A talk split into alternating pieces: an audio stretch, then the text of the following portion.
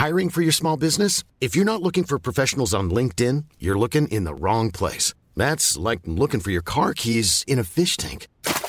LinkedIn helps you hire professionals you can't find anywhere else, even those who aren't actively searching for a new job but might be open to the perfect role. In a given month, over 70% of LinkedIn users don't even visit other leading job sites. So start looking in the right place. With LinkedIn, you can hire professionals like a professional. Post your free job on linkedin.com slash people today.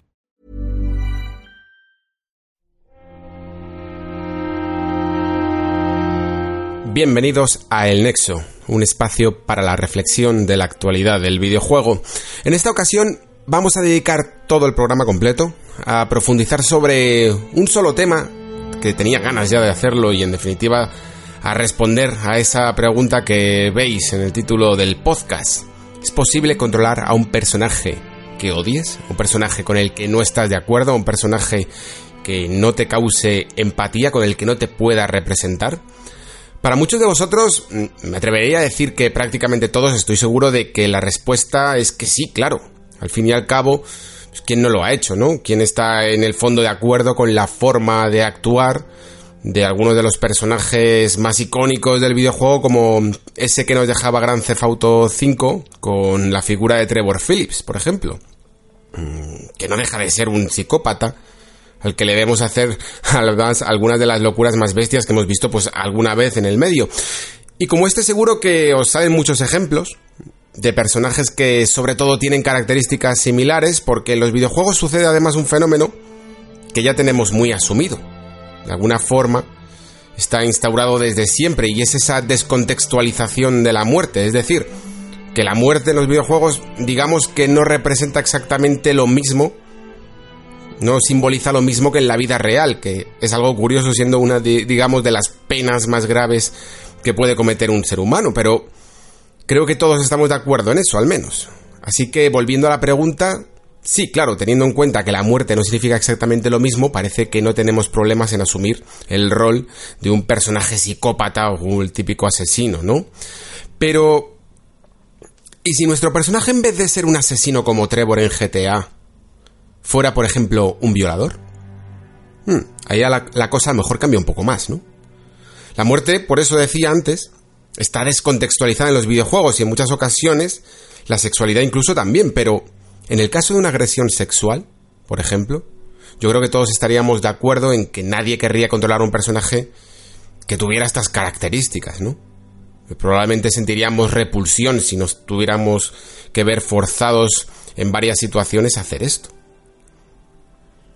Estos personajes son una especie de anti-avatares, como me ha dado por llamarlos mientras que investigaba sobre este tema, porque de alguna manera, aunque se podrían programar como personajes, nadie querría encarnarlos, ¿no? Esto que parece, por otro lado, lógico, genera un problema adyacente, uno que el videojuego creo que no tiene más remedio que afrontar en los próximos años, y además hacerlo con una elegancia inusual para no caer en este fenómeno de crear antiavatares que nadie va a querer controlar. Para explicarlo, dejadme primero leeros el inicio, nada más que un pequeño par de párrafos, de una de las novelas más importantes de la historia. Lolita, luz de mi vida, fuego de mis entrañas, pecado mío, alma mía. Lolita.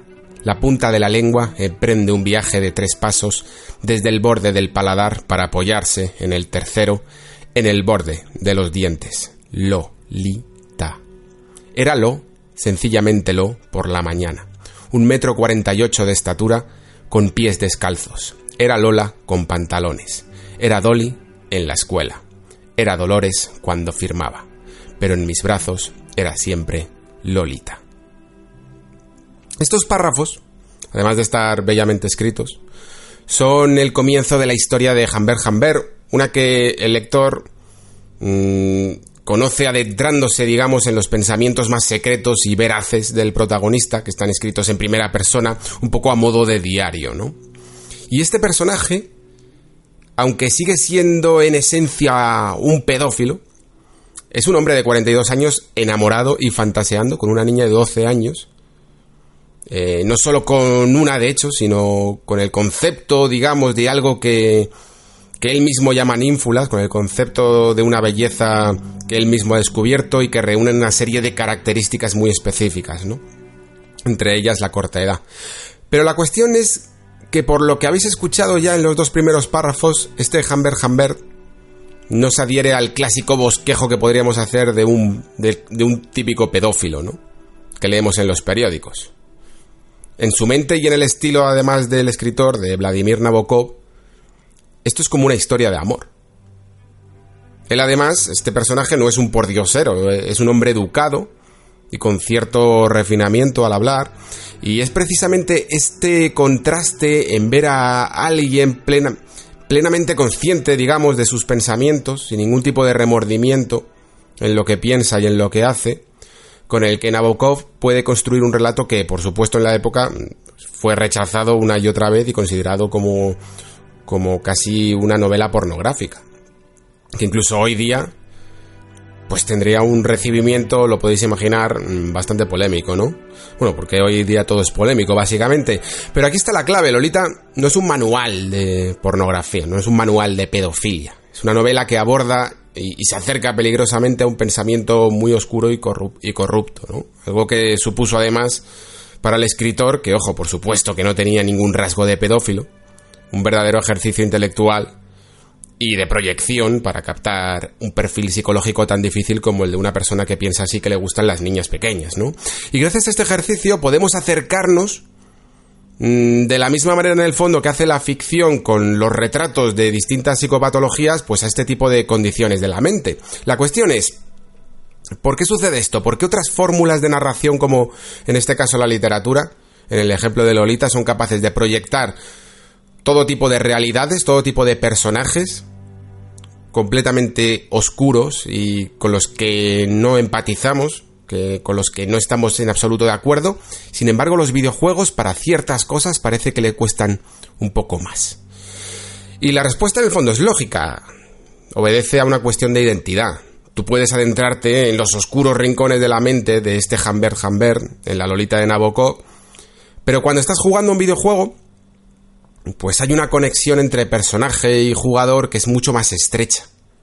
Y hace en el fondo que todas las sensaciones que experimentamos a los mandos de alguna manera sean un poco más intensas, ¿no? Hay casi un hilo fantasma entre avatar y jugador difícil de llevar en otro medio. Pero decía antes que Lolita no es un manual de pornografía, sino una novela, y esta diferenciación ya la podemos encontrar en la propia violencia de los videojuegos, que quizá es la parte más turbia que más se ha tratado en el medio. Por ejemplo, ¿por qué el videojuego Hatred no funcionó? ¿Recordáis Hatred? Este juego en blanco y negro, eh, con una especie de vista isométrica que nos ponía en la piel de un psicópata. Que un día pues decide coger todas las armas que tiene a su disposición y matar a gente a discreción. No se trataba realmente de una cuestión de sistema de juego, de si era mejor o peor, la premisa, de hecho, es muy parecida, creo recordar, a la de cualquier juego de dual stick shooter. Y aunque podríamos separar sus mecánicas y después, pues yo qué sé, realizar una crítica separándolas, el juego tendría que seguir respondiendo a por qué crea esta premisa. Porque el problema de Hatred era precisamente que sí es un manual de violencia, por la violencia. Un juego, digamos, vacío de contenido, muy, nihilista que no pretende en el fondo abordar ningún tema en especial, más que proporcionar al jugador, pues, un escenario de una masacre que además realiza el propio jugador, sin razón ni motivo alguno para ello. La verdad, creo que no se llegó a estudiar realmente el fenómeno de este juego. Quizá nos escudamos demasiado en si era bueno o malo como juego, como decía antes, cuando demuestra perfectamente que toda ficción sobre todo en, nuestra industria, debe tener un sentido. Independientemente de cuál sea este, porque la ausencia de significado, yo creo que es algo que el ser humano directamente es que no tolera, le, le parece aberrante. No somos capaces de apreciar nada que no tenga un sentido, ¿no? Que no nos evoque algo. Incluso aunque no comprendamos del todo ese sentido, hay algo en nuestra condición que siempre entiende este valor, aunque sea de un modo inconsciente. Entonces, cuando luchas voluntariamente por crear algo completamente desprovisto de significado, como es este hatred, yo creo que terminas un poco alienando a aquel que lo observa o que, o que lo juega en este caso.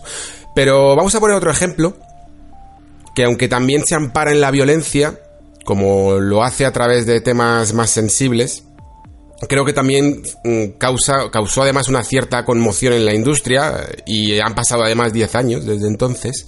Hablo de la misión nada de ruso de Call of Duty Modern Warfare 2. Aunque estoy seguro de que se debatió mucho en el estudio en el momento de crear esta misión, eh, no lo estoy tanto de si Infinity Ward por aquel entonces comprendía no ya todo lo que iba a desencadenar no a nivel de polémica, sino todas las teclas del videojuego, todos los temas del videojuego que estaba tocando probablemente sin querer más allá de una misión que consistía en darte otra perspectiva, la de los malos, ¿no? Para los que no conozcáis o no hayáis jugado esta misión, pues es una escena bastante corta, de duración, en un aeropuerto en el que el jugador se pone en el papel de uno de los terroristas mientras cometen un tiroteo masivo contra los ciudadanos, ¿no? Contra la gente que está en el aeropuerto. Y a diferencia de Hatred, no creo que la misión nada de ruso pueda ser considerada como un manual de violencia. Principalmente porque su desarrollo guarda muchísimo significado. Lo que os decía de Hatred, de que, de que era un juego vacío, creo que esta misión tiene mucho contenido. Primero tenemos el implícito en la historia, eh, ver un poco la perspectiva del bando contrario, ¿no? Y entender un poco cómo están ejecutando su plan desde su propio punto de vista. Pero más allá de, de esta parte de la historia, también guarda cosas muy interesantes. En primer lugar, porque creo que pocas escenas en el videojuego han logrado transmitir la sensación de horror, ¿no? En un acto terrorista, tan bien como lo hizo Infinity War en este juego, en esta misión. Los creadores de Hatred podrían perfectamente escudarse también en que, bueno, que su juego, mm, pues tenía también este propósito, ¿no? Pero por eso el contexto es importante. Y por supuesto, también el contraste con el resto de misiones. En Call of Duty siempre somos típico soldado y solo matamos soldados, ¿no? No matamos civiles. Esta es la razón por la que las palabras de esta nueva Infinity Ward ahora en 2019, que, que, parece haber retornado un poco con los creadores originales para este nuevo Call of Duty Modern Warfare, pues a muchos jugadores nos hace al menos mantener una cierta curiosidad, ¿no? Porque sabíamos lo que consiguieron hacer en su momento, por ver si son capaces de replicar algunas de estas mejores escenas que eran capaces de hacer estos juegos, que que en muchos casos su campaña, sus campañas, pues contenían en el fondo algunos de los mejores momentos que puede dar un walking simulator, por decirlo así, no de forma despectiva, a mí me encantan. Solo que en vez de de vez en cuando pues disparas, ¿no? No solo es andar, pero a veces ni siquiera eso, ¿eh? A veces simplemente es andar. Pero es que además en nada de ruso, como decía, aparte de, de la historia había otra circunstancia y es que era posible no disparar tu arma y simplemente ver la masacre. Lo cual es uno de los ejemplos más sencillos y quizá por ello también más puros de ese fenómeno de acatar órdenes que sucede en los videojuegos. Ya sabéis que siempre nos dicen un poco lo que tenemos que hacer, porque es que algo tenemos que hacer en los videojuegos. Nos lo tienen que ir comentando, aunque sea un personaje o un menú a través de un diario de misiones. En los Call of Duty, durante todas sus entregas, siempre has sido un soldado, siempre has cumplido órdenes, te decían lo que tenías que hacer, a dónde ir, cuándo hacerlo, y tú de forma muy obediente, pues lo hacías, ¿no?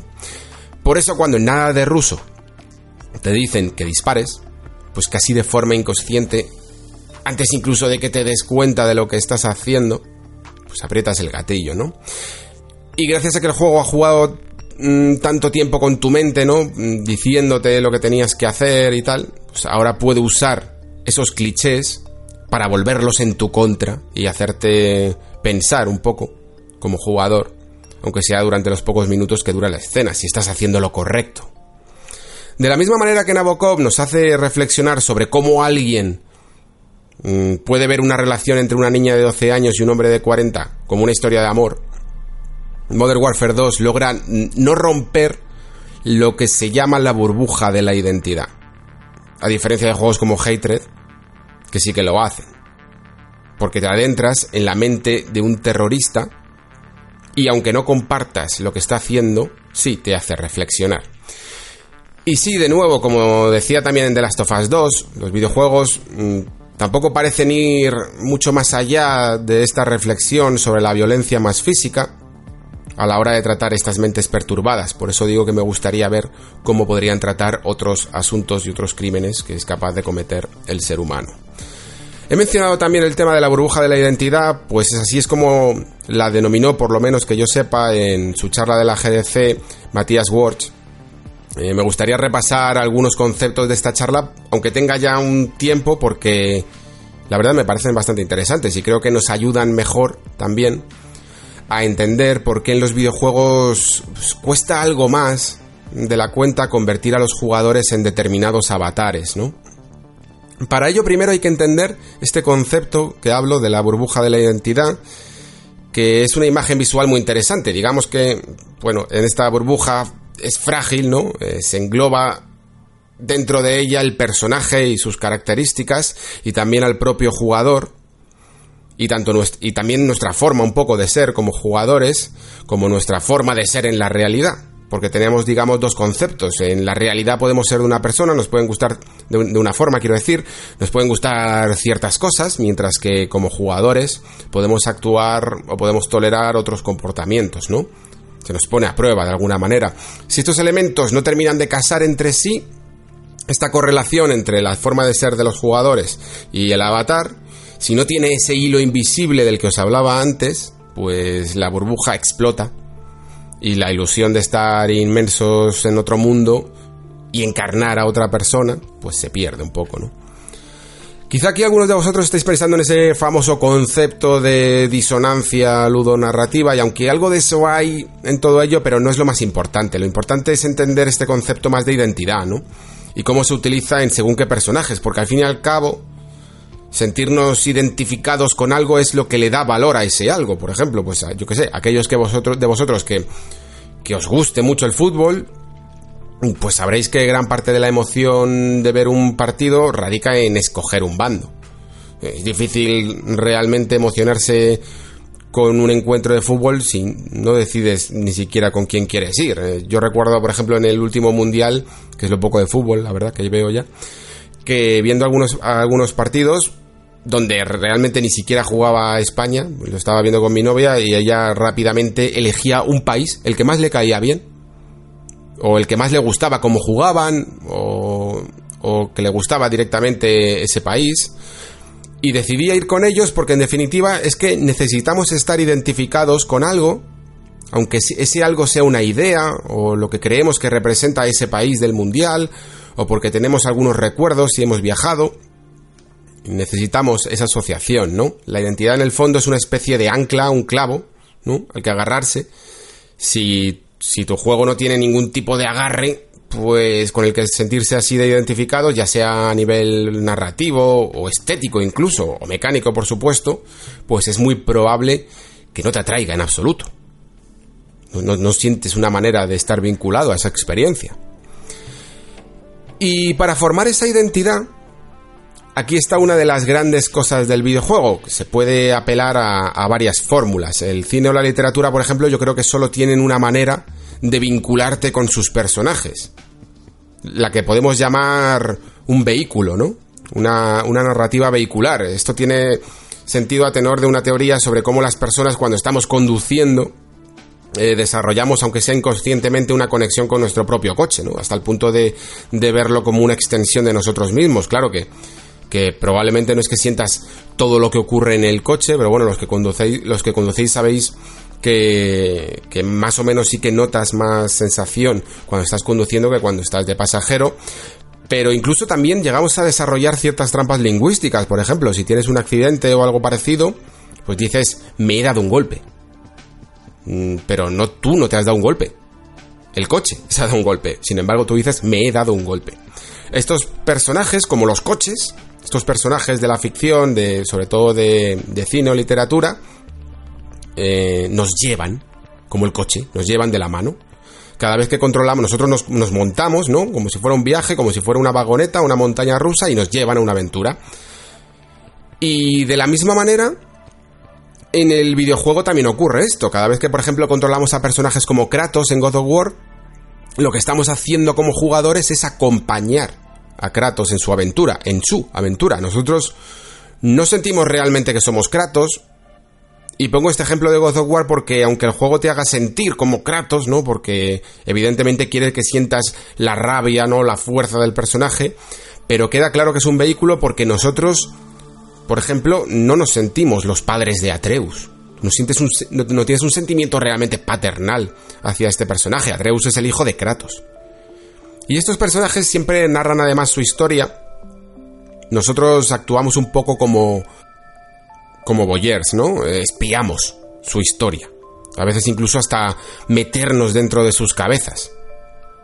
Como en el ejemplo de Lolita, que he puesto antes, o como cualquier novela o película, vaya, sobre todo si la, esa novela, por ejemplo, está escrita en primera persona o la película está narrada en voz en off, mucho más todavía. Vemos a otros actuar, incluso aunque lo controlemos y marquemos sus acciones, y sin embargo, aunque sean personajes ajenos a nosotros, ese hilo invisible sigue vigente. No se pierde la ilusión de la identidad, siempre y cuando el juego no haga nada de más que vaya un poco contra esa ilusión, que no la rompa, que ahí puede ser donde, donde entre varias otras cosas entra esa disonancia ludonarrativa. Si tú, sin embargo, fueras capaz de guiar a un personaje a hacer algo que durante las cinemáticas, ¿sabes? que está profundamente en contra de lo que piensa o, o de algo que ha dicho ese personaje, pues entonces esa ilusión se rompería y empezarías a ver todo como falso, ¿no? Como de cartón piedra. Por eso es muy importante mantener ese hilo, esa vinculación y, y esa correlación, ¿no? En general estos juegos se apoyan en algo que podríamos llamar eh, la doble conciencia. Sabemos que Kratos tiene su forma propia de ver las cosas, su propia conciencia, el jugador también tiene la suya propia, y esa forma de ver las cosas no tiene por qué ser compartida, pero hay algo que comparten eh, todos estos juegos vehiculares, y es que cuanto más cinemáticas contengan, pues también más se distancia un poco la identidad del jugador y la del personaje. ¿Por qué? Pues porque mientras que jugamos a God of War, por ejemplo, nosotros podemos dictaminar qué hace Kratos y qué no, ¿no? En todo momento lo tenemos bajo nuestro control, al menos un control motor. Eh, todos sus movimientos nos pertenecen. Le damos a, a, cualquier botón y él ejecuta las acciones precisamente y nosotros sabemos exactamente dominarlo, ¿no? Y llevarle a donde queremos. Pero una vez que pasamos a una cinemática, ahí se nos arrebata el control y el personaje recobra una libertad que el jugador no puede dominar, no puede controlar. Y de la misma forma que ocurre con los movimientos de un personaje, ocurre también con aquello que dice, ¿no? Nosotros no podemos controlar lo que dice Kratos. Imaginaos, por ejemplo, que llegamos a, a Alfheim, que es el reino este de los elfos, y a nosotros como jugadores pues nos parece súper bonito, ¿no? Porque tiene un gran trabajo detrás. Es una zona como muy imaginativa, pero de repente llegamos y Kratos dice, menudo sitio más horrible. Se volvería a crear una grieta también, ¿no? Entre personaje y jugador. La puedes tolerar, pero de alguna manera se pierde una conexión, ¿no? Lo lógico sería incluso que el personaje dijera que le gusta si a ti te gusta. Pero incluso aunque lo dijera, aunque dijera que le gusta, ya lo estaría diciendo él, ya no estaría en, no, le no, le estarías poniendo tu voz a ese personaje. Creo que de hecho que es por esa razón por lo que los videojuegos de este estilo, este estilo vehicular, cada vez se han ido, digamos, optando más a que el personaje principal hable menos y sin embargo además vaya acompañado por otro personaje durante casi toda la aventura, que es el que dice, wow, fíjate qué paisaje. Porque ese otro personaje que te acompaña, a ese sí se lo puedes permitir mejor. Ese otro personaje no es tu identidad, al otro lado de la pantalla. Muy bien, pues ya tenemos más o menos esbozados los personajes, como digo, vehiculares, ¿no? Aquellos en los que nos montamos y nos llevan a recorrer aventuras. Al otro lado del espectro al lado justo contrario, se encontrarían los personajes que en esta charla llamaban personajes marioneta, ¿no? Como su nombre indica, no parecen tener vida. Sin embargo, se articulan perfectamente para que nosotros como jugadores los podamos poseer. Es la razón por la que a lo largo de la historia, mm, ahora quizá menos, pero sí que hemos tenido un montón, un montón de personajes mudos en videojuegos. y además con una completa ausencia de cinemáticas. Mucho más importante, incluso yo diría. De esa forma es más difícil aún todavía romper la ilusión de la identidad de la que estamos hablando, romper ese hilo, ¿no? Al no decir nada, ni moverse libremente, pues nunca pueden opinar. Mm, y sobre todo, no pueden opinar de forma contraria al jugador. Los clásicos ejemplos aquí pues serían juegos como Portal o Half-Life, ¿no? Pero esta forma de hacer videojuegos, aunque antes he dicho que ya no es tan prolífica, pero sí que sigue vigente a lo mejor en juegos como Dishonored o Prey, por ejemplo.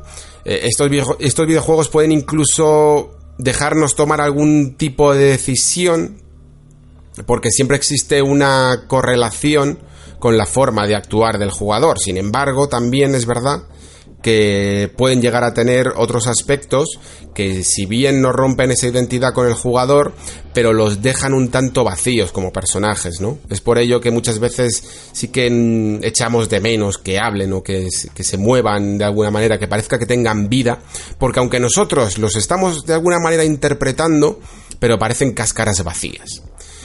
Y de hecho yo creo que es un, no sé si es una tendencia, una moda que nos encontramos, no sé si esto va a ser generacional, nos encontraremos con más o menos ejemplos de un tipo de narrativa vehicular o un tipo de personaje más de marioneta, pero sí que es cierto que últimamente se ven pocos porque el público demanda que haya eh, personajes con algo más de personalidad, con algo más de vida, ¿no?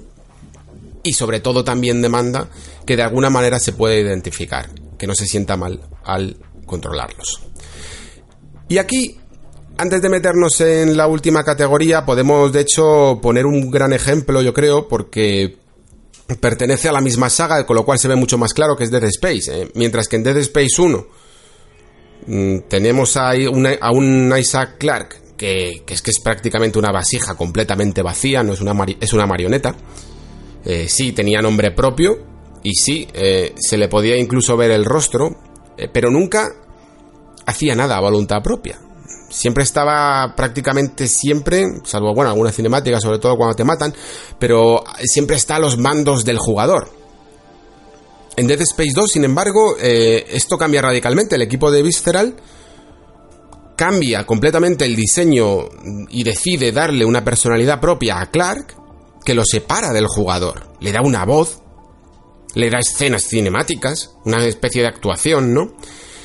Y en este ejemplo podemos ver en el fondo las ventajas y los inconvenientes de estos dos lados de la balanza, de la identidad de marioneta y la identidad vehicular. Y seguro además que os sirve muy bien para que muchos de vosotros tengáis una fórmula favorita os ayude un poco a, a saber cuál es vuestra fórmula favorita, porque veis que hay ventajas únicas en ambos lados, ¿no? Cosas que se pueden conseguir mejor utilizando un tipo de personaje o utilizando otro, por lo que lo ideal no es decantarse siempre por uno, sino saber exactamente qué es lo mejor para tu juego, cuál es la mejor forma de contar tu historia. A veces sería mejor tener un personaje mudo porque necesitas más mm, al jugador actuando de manera implícita, que se sienta parte de ello.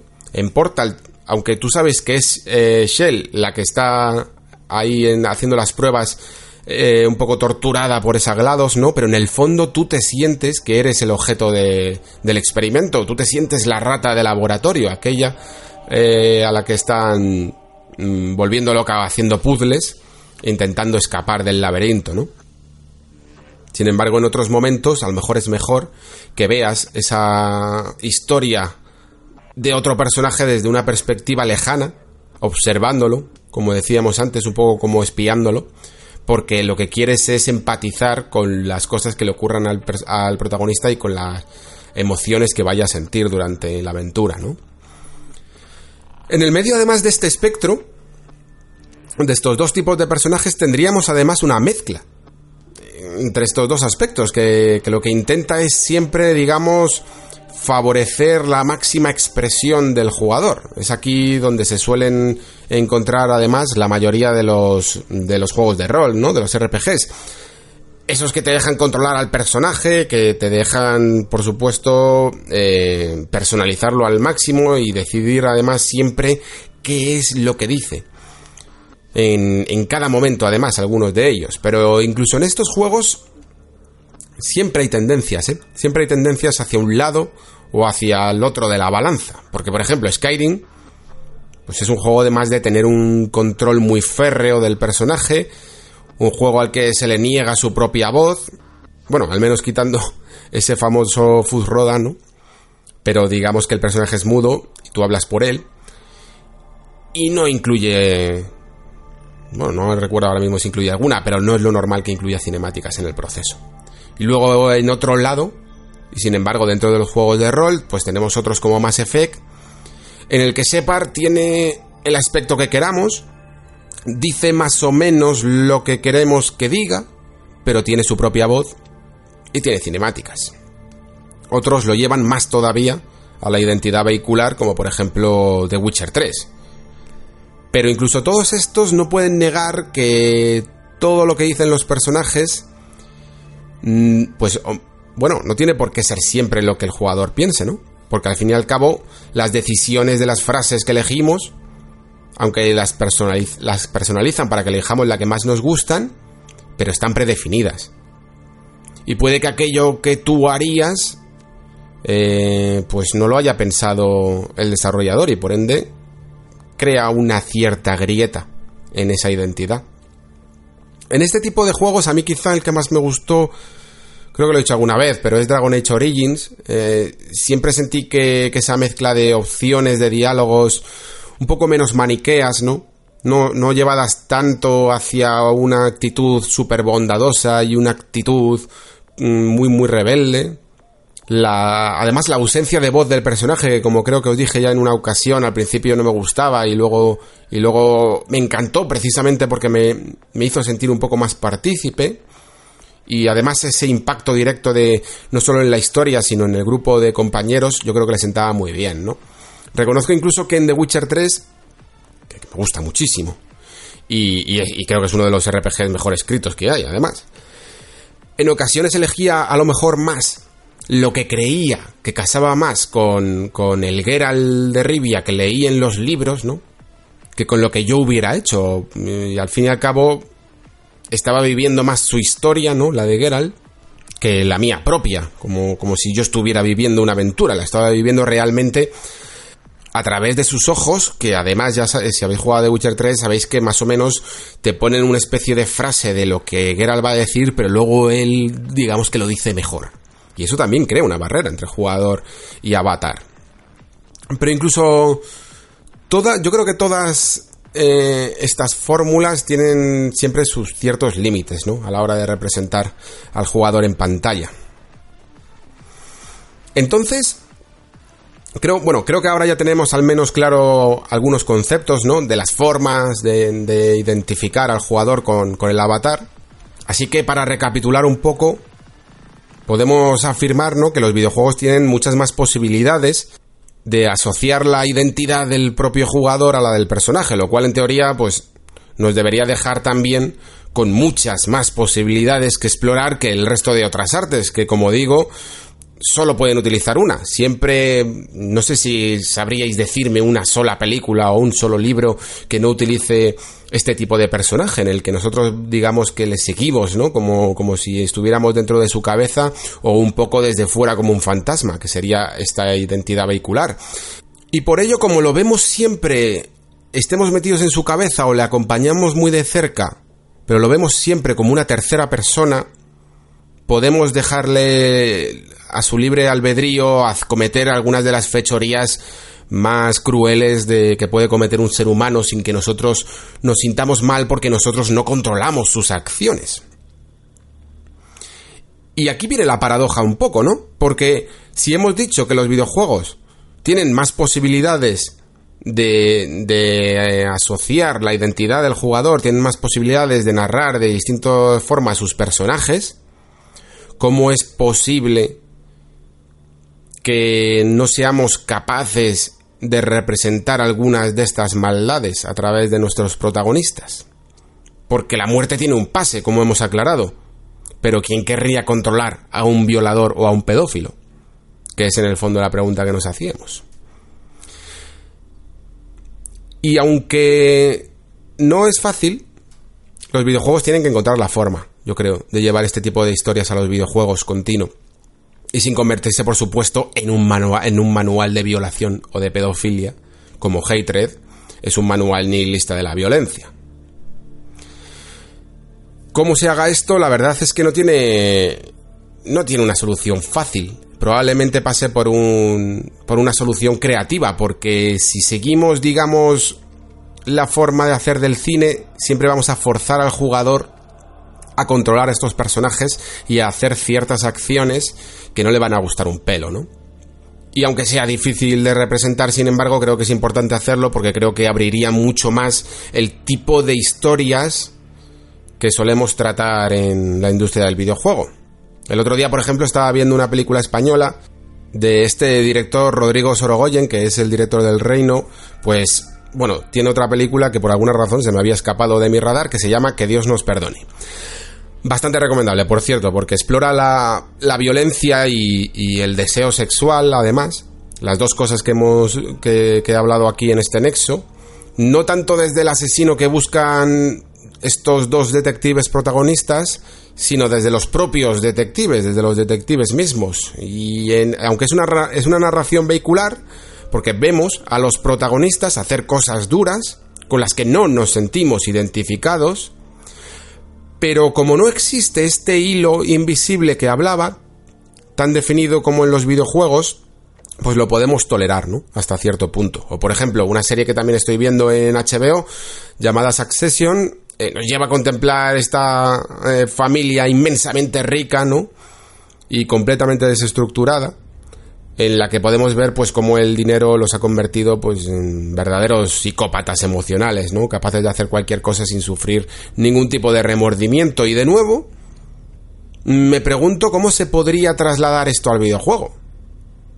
Porque si nos ponen en un contexto similar, por ejemplo, este que os hablo de, de Succession, eh, sería difícil que nosotros como jugadores queramos siempre sentirnos como ellos se sienten, así de, de, poco empáticos y, hacer las cosas que hacen, porque nosotros no somos así. Y eh, repito también, dentro de este contexto, ya sé que, que, en GTA o en Red Dead Redemption podemos hacer verdaderas animaladas si, si nos dejan a nuestro libre albedrío, pero por lo general siempre están un poco estas cosas muy descontextualizadas también, ¿no? Pertenecen más a ese mundo libre a explorar que a una narración que el juego esté usando. Así que por tanto, y para ir acabando, el videojuego no puede utilizar, yo diría, las mismas fórmulas que otros medios narrativos. Tiene que aprender a usar estas asociaciones de la identidad que hemos tratado, por eso he querido profundizar en ellas, porque creo que ahí está el gran poder que tienen, el gran poder diferenciador. Y, y posteriormente llevarnos a esos mismos caminos, a sentir la crueldad de alguien que no tiene empatía porque la ha perdido porque solo busca el dinero, la crueldad de alguien, eh, bueno, la, mente corrompida de alguien que, que, desea a una niña pequeña. Ese tipo de, de sensaciones que merece la, pena, merece la pena explorar, ¿no? Eh, voy a intentar poner un ejemplo, quizá es un poco burdo, pero espero que quede un poco claro con esto mm, cómo podría a lo mejor el videojuego solo un ejemplo, evidentemente, eh, trasladar este tipo de narrativas a su propio medio para hacernos sentir lo mismo. Por ejemplo, hay una película llamada The Big Short, en España creo que se llama La Gran Apuesta, y básicamente trata de unos inversores, ¿no? Que identifican que, bueno, pues eso, que la economía se iba a ir a, pique y se va a producir la crisis que todos conocemos de, de 2008, ¿no? Y bueno, construye un relato sobre la ética que puede guiarte en estos momentos. Eh, si, si, sabes que se va a producir algo así, te puedes aprovechar de ello, ¿no? Y te puedes sacar incluso tajada de una situación terrible. A costa incluso de no decir nada. Eh, si trasladáramos esta idea a un videojuego, pues no sé hasta qué punto nos serviría un personaje vehículo, ¿no? Porque aquí lo interesante es ponernos a nosotros en la misma tesitura que, los, que, los, protagonistas de esta película, en la que descubriéramos una oportunidad pues para hacer dinero, ¿no? Y el juego nos planteara si la explotamos o no, nos tentara, ¿no? En base un poco a la moral de cada uno. Mm, creo que esa es la forma que tienen que seguir los videojuegos a la hora de tratar eh, estos temas o otros temas que no sean los de siempre. Eh, no viviendo la vida de los demás, sino colocándonos en escenarios que funcionen un poco casi como, como un experimento, ¿no? Incluso casi engañando al propio jugador si hace falta en el camino, que no tengamos todos los datos de lo que está ocurriendo, que no tengamos todo el contexto para probarte. Casi como una rata de laboratorio en determinadas circunstancias, ¿qué harías, no? Porque todos a lo mejor decidiríamos ser buenas personas si nos ponen una opción de diálogo buena y una opción de diálogo mala. Pero si no nos ponen diálogo, si nos engañan, si nos hacen sentirnos tan dentro que nos tientan a cometer algo porque a lo mejor tiene una recompensa mejor en el juego, podríamos podríamos sentirnos podríamos sentir este dilema moral mucho mejor. Y por supuesto que hay juegos que utilizan esto. Esto es un ejemplo muy básico que se me ha ocurrido pues porque yo no soy diseñador de videojuegos. Pero por ejemplo un videojuego concreto además un videojuego español en el que ocurre algo parecido y que incluso yo diría que lo lleva a un tema mucho más, complejo, ¿no? que es este Do Not Feed the Monkeys. No sé si lo habéis jugado o si lo conocéis. Es eh, bastante interesante, la verdad, su premisa. Aparentemente es un juego de gestión que además tiene la, maravillosa y osada idea de no decirte exactamente cuál es la función real de, de su premisa, que básicamente te instala en tu ordenador, no en tu ordenador físico, sino en un ordenador que ves a través de, tu propio ordenador, eh, una nueva aplicación, la ves ahí instalada, no sabes muy bien qué hace. Un amigo tuyo te dice por el chat que es la leche y te das además cuenta de que hay una especie de jerarquía y de objetivos que hay que cumplir porque si no quedas fuera de este programa. Y te dicen también que se puede hacer dinero con ella, pero en tu ordenador es que lo único que ves es un puñado de cámaras de vigilancia, ¿no? Aparentemente mundanas. Y, y, algunas además muy muy mundanas, que no parece que tengan ningún tipo de... no estás ni siquiera espiando a gente. Pero poco a poco te das cuenta de que la información es poder, ¿no? Y vas viendo que existen formas de manipular lo que ocurre al otro lado de la pantalla. Mientras que además eh, se forma aparte un elegante juego pues de rastrear pistas, de atender horarios concretos, de conseguir los datos que necesitas, de consultar el periódico, de hacer llamadas telefónicas, de buscar en internet. Y cuando estás completamente metido en su sistema de juego, observando estas cámaras, es cuando el juego, como digo, sin decir una sola palabra, desarrolla este concepto casi orwelliano, ¿no? De vigilancia total, de sentirte con una especie de control superior, ¿no? De gran hermano. Y, y, del poder evidentemente condicional de aquel que posee esta información y que por supuesto pues plantea ciertos temas morales de cómo usas esa información. Que en cualquiera de los casos tanto si la usas incluso para bien o para mal, en el fondo te está convirtiendo en una persona un poco terrible, ¿no? Porque ya directamente estás observando y estás rompiendo la privacidad de las personas. Y ahí está la trampa. Porque como decía, el juego nunca te menciona de qué va, ni, en su sinopsis, eh, ni para qué sirven las cámaras, ni cómo se utilizan del todo. Te deja a ti como jugador ir probando, ir probando, hasta que cuando te das cuenta, estás enganchado, es muy divertido, ir descubriéndolo poco a poco, ir experimentando, pero estás enganchado a algo terrible. Tan terrible en el fondo como espiar a los demás y manipularlos. A tu. A tu placer, ¿no? Como te plazca. Y llegar a estas fórmulas, como podéis ver, yo creo que siempre es más difícil y requiere de mucha más imaginación que sencillamente establecer una narrativa un poco heredada de, de otros medios, ¿no? pero también demuestra que quien la usa evidentemente tiene un amplio dominio y conocimiento de, las mecánicas y de los sistemas únicos del videojuego. No se puede crear un juego como por ejemplo este Do Not Feed the Monkeys si no sabes cómo convertir lo jugable, ¿no? En narrativo. En, en algo que te genera una emoción. Aunque esa emoción sea terrible. Mucho mejor porque es más oscura. Te lleva a explorar una parte de ti que no sabías que estaba ahí.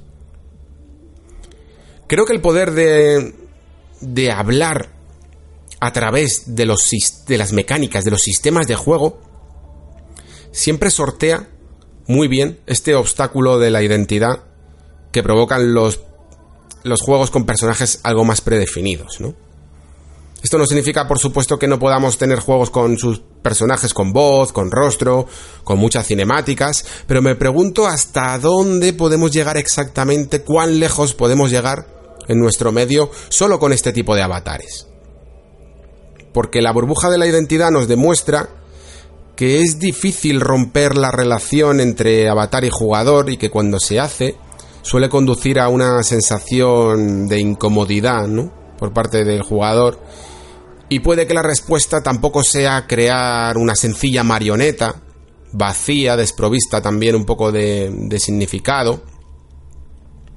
Y siento despedir este nexo con más preguntas que respuestas.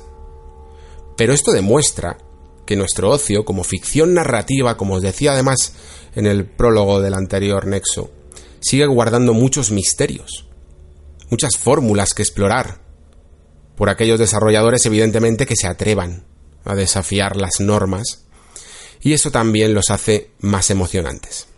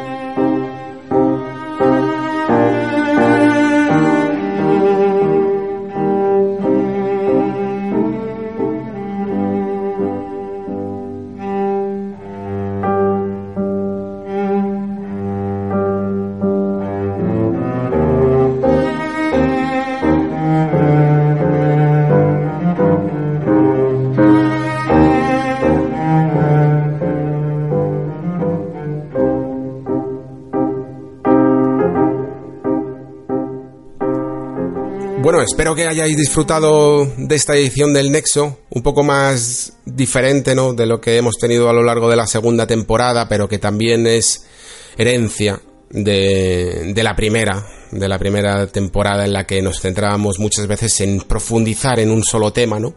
y que creo que también merece la pena rescatar, al menos cuando más o menos me dé tiempo a documentarme un poco, a investigar y a poderos traer un tema un poco más desarrollado y, que necesite de más tiempo el, en sí mismo, ¿no?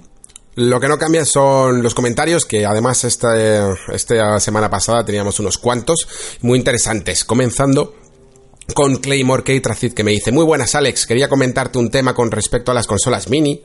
Yo tengo la, NES y la SNES Mini y sinceramente las compré por comodidad. Básicamente las utilizo para jugar a juegos clásicos cuando me reúno con mi hermano. Yo solo raramente juego ya que tengo demasiados juegos pendientes de jugar y no me da el tiempo.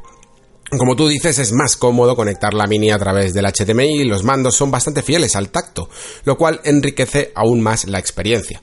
Por cierto, no sé si tenías intención de hablar de Evercade de cara a cuando salga a la venta, aunque me gustaría conocer tu opinión si te has informado sobre ella. Gracias una vez más por el episodio y un saludo. Quedan 13 días para Cold Steel 3 que ganas. Me encantan las bandas sonoras que pones de fondo, pues muchas gracias Claymore. Y sí, la verdad, queda poco para Cold Steel. Yo no sé si lo voy a poder jugar de lanzamiento, es probable que me lo tenga que, guardar, porque ya sabes que es un juego terriblemente largo, siempre toda la saga, la saga Trails, y probablemente me lo tenga que dejar eh, para navidades o algo así, para terminar un poco toda la línea de lanzamientos que van a salir también en este, en este final de año, ¿no? Sobre lo que comentas de las consolas, pues sí, como dices, es que eh, esa función de comodidad entra dentro de lo que llamaba yo en el anterior programa utilidad. Al final es que es útil, es fácil de manipular, de sacar de la caja de, o de donde la tengas, eh, de conectarla rápidamente y, ponerte a jugar unas partidas. Que como tú dices, pues evidentemente yo creo que, muchos de nosotros las tenemos un poco para, sí, para alguna ocasión especial. A mí muchas veces me sirven pues cuando quiero repasar algún juego en concreto o, o cuando ya tengo por fin pendiente, necesito de, un poco desatascarme de la, de la actualidad y me refugio un poco en algunos juegos clásicos y vuelvo o a rejugar alguno o a descubrir alguno que no he jugado todos, evidentemente. Así que para mí cumplen esa utilidad. Sobre lo que comentas de Berkey, la verdad no lo tengo muy investigado. pero, pero vamos, lo voy, a, lo voy a investigar a ver un poco cómo, cómo funciona el asunto. Seguimos con Nocabe 16, que me dice, buenas Alex, hacía tiempo que no comentaba en el podcast desde el programa final de la temporada pasada. El mes de septiembre siempre es complicado, pero que sepas que sigo escuchándote y no pienso dejar de hacerlo. Me gusta no solo que hayas tomado la decisión de crear estos editoriales a modo de reflexión al principio de cada programa, sino también el hecho de ir trayendo poco a poco a otros profesionales de la industria para hablar de lo que tú consideres. Además, el hecho de que sigas ahondando en ciertos temas, sobre todo referentes a la estructura narrativa, hacen de este un espacio en el que siempre puedo satisfacer mi curiosidad con las cosas que puedes llegar a plantear. Por lo demás, mis comentarios no suelen aportar una capa de profundidad más a tu reflexión, suelen ser más una suerte de agradecimiento o mensaje para recordar que hay un oyente que sigue aquí y no puedo sino sumarme a esa multitud de gente que seguro te arropó en la Madrid Games Week hace unos días.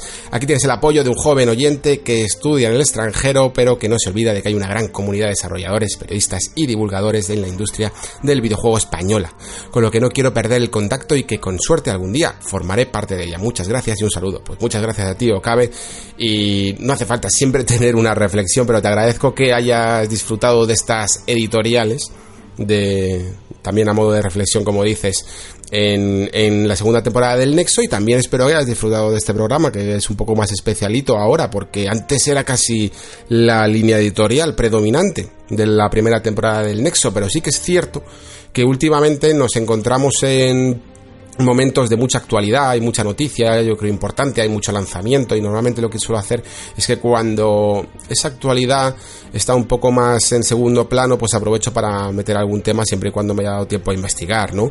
Pero es que esto va a ir a más. Eso no lo podemos negar ninguno. A, probablemente a lo mejor en Navidad, sobre todo en diciembre y en enero, tengamos algún poco de parón, pero después es que la actualidad en 2020 va a despegar a un nivel eh, demencial porque vamos a tener uno de los juegos, uno de los años con más juegos de los más importantes probablemente de la historia y además cambio de generación, con lo cual es que las noticias van a estar a flor de piel. Así que veremos un poco cómo hacemos eh, eh, malabares con tanto contenido aquí en el Nexo. Muchísimas gracias de todas maneras, Okabe. Y seguimos con Karim NG, que me dice, hola Alex, gran programa y muchas ganas de jugar al Persona. Y mira que a mí el JRPG no es especialmente el RPG que más me gusta. Por otro lado, sobre el comentario que has hecho del Game Pass y de PlayStation Now, creo que lleva la voz cantante ahora mismo Microsoft, pero muy por delante de Sony. Pero cuando la siguiente generación entre ya y los precios se ajusten, habrá que ver qué servicios y qué costo tiene cada uno. Con Google, con Apple y con todos los demás queriendo su trozo del pastel, va a haber que hacer un montón de cuentas y probarlos todos. Un saludo y deseando ya volver a escucharte. Muchas gracias, Karim, por comentar siempre. Y sobre el Game Pass y PlayStation Now, ya te digo, al menos yo creo que Sony mm, al menos está demostrando una actitud un poco menos soberbia, como decía, que, que lo que pensaba. Porque es que Sony muchas veces en las generaciones en las que todo le va súper bien y, se cree un poco la, reina del mambo, lo que le suele ocurrir es que no se da cuenta de todos los esfuerzos que están haciendo otros para llevar eh, cosas al mercado, ¿no? Y en este caso, eh, Microsoft con el Game Pass, yo creo que estaba cambiando un poco las reglas del juego. Y entiendo que a Sony no le venga del todo bien que se cambien las reglas del juego, al menos a, a formas casi, casi, casi regaladas ahora, porque su estrategia, bueno, su estrategia en el fondo ahora es capturarnos para la siguiente generación con, esta última gran ristra de exclusivos, pero no hay que olvidar que en la anterior generación precisamente fue Sony quien hizo esta jugada maestra. Fue esos primeros meses en, en 2013, sí, a lo largo de 2013 sobre todo, en PlayStation Plus, con, un precio muy asequible, con ofertas y con grandes juegos, los que terminó haciendo que muchos jugadores eh, consiguieran un gran catálogo a final de generación y de alguna manera más natural quisieran cambiarse a PlayStation 4. Pues eh, Microsoft un poco está también haciendo lo mismo, ¿no? Está haciendo un gran servicio a finales de generación para que el cambio a, a la siguiente Xbox, sea como se llame, sea más orgánico. Seguimos con Biosith, que me dice muy buenas Alex, llevo siguiéndote desde el checkpoint y disfrutando con el Nexo desde la primera temporada y qué maravilla de espacio has creado para los que nos gusta ver la cara B del sector o de las cosas en general, pese a que mis amigos no se emocionan con el lanzamiento de nuevas consolas, A mí es algo que me apasiona y reaviva mi hoguera por el sector.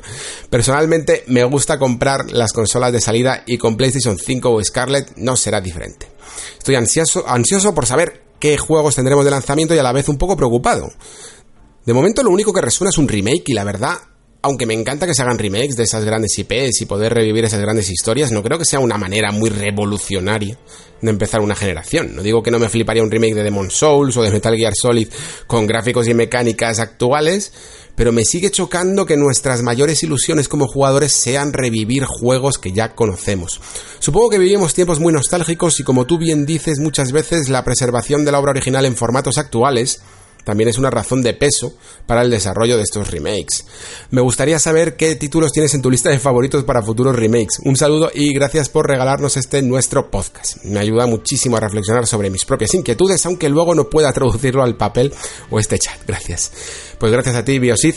Y es muy interesante lo que comentas, porque sí que es verdad que que los siempre está esta dicotomía de que los jugadores más entusiastas en el fondo se llevan la peor parte porque vivimos un poco de nuestras pasiones y, apostamos siempre al principio, teniendo que comer un poco los mayores errores, todos los cambios, los precios más altos y encima el catálogo más bajo, ¿no? ¿Y por qué lo hacemos entonces? Pues porque no podemos hacer otra cosa, yo creo. No sé por qué, pero vivimos de lo nuevo y vivimos también un poco de esa ilusión. Yo intento siempre templarla para no caer un poco en el... Mm, no, en el fanatismo de marca, sino en el fanatismo de la industria y de las generaciones. Intento verlo todo en perspectiva porque, como dices, al final cuando eh, sales un poco de esta vorágine de nuevas generaciones y de entusiasmo y de early adopters y tal, lo que te encuentras es que son catálogos de lanzamiento muy flojos. El, el anterior año, o sea, perdón, el anterior, la anterior generación fue bastante flojo. Tuvimos en el caso de PlayStation ese Killzone, ese NAC y algunos juegos multiplataforma. En el caso de Xbox pudo ir un poco mejor, ¿no? Porque teníamos ese Forza 5, ese el Rise, Dead Rising 3, bueno, eh, teníamos alguna un poco más de oferta quizá.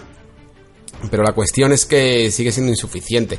Yo no sé cómo lo tienen para este año. Yo sé que la anterior generación, por ejemplo, mm, hubo una especie de transición entre, digamos, los juegos exclusivos, uno, dos por año, uno importante, otro de media relevancia por año, y mucho apoyo, mucho, mucho apoyo en los indies, y esta vez creo que no se quieren apoyar tanto en los indies, quieren dar otro tipo de valor pero ese valor es difícil porque, por ejemplo, en el caso de Game Pass, mm, no tienes tanto bagaje de catálogo anterior en el que apoyarte, estás construyendo un nuevo catálogo. Con lo cual, mm, probablemente, bueno, si Microsoft sigue dando sus exclusivos, pues es un, es un gran aliciente, pero digamos que no va, no va a tener tanto número de juegos como, como tiene ahora. Y sobre todo yo creo que lo que están intentando, espero al menos, es mi esperanza, están intentando construir un catálogo de exclusivos más sólidos para, para principio de generación. Aparte evidentemente de todo lo que consigan eh, a través de franquicias eh, establecidas de third party, los típicos juegos que siempre salen anuales y por supuesto mucho, mucho free to play, mucho juego multijugador, mucho juego streameable, que es algo que le van a dar bastante bombo.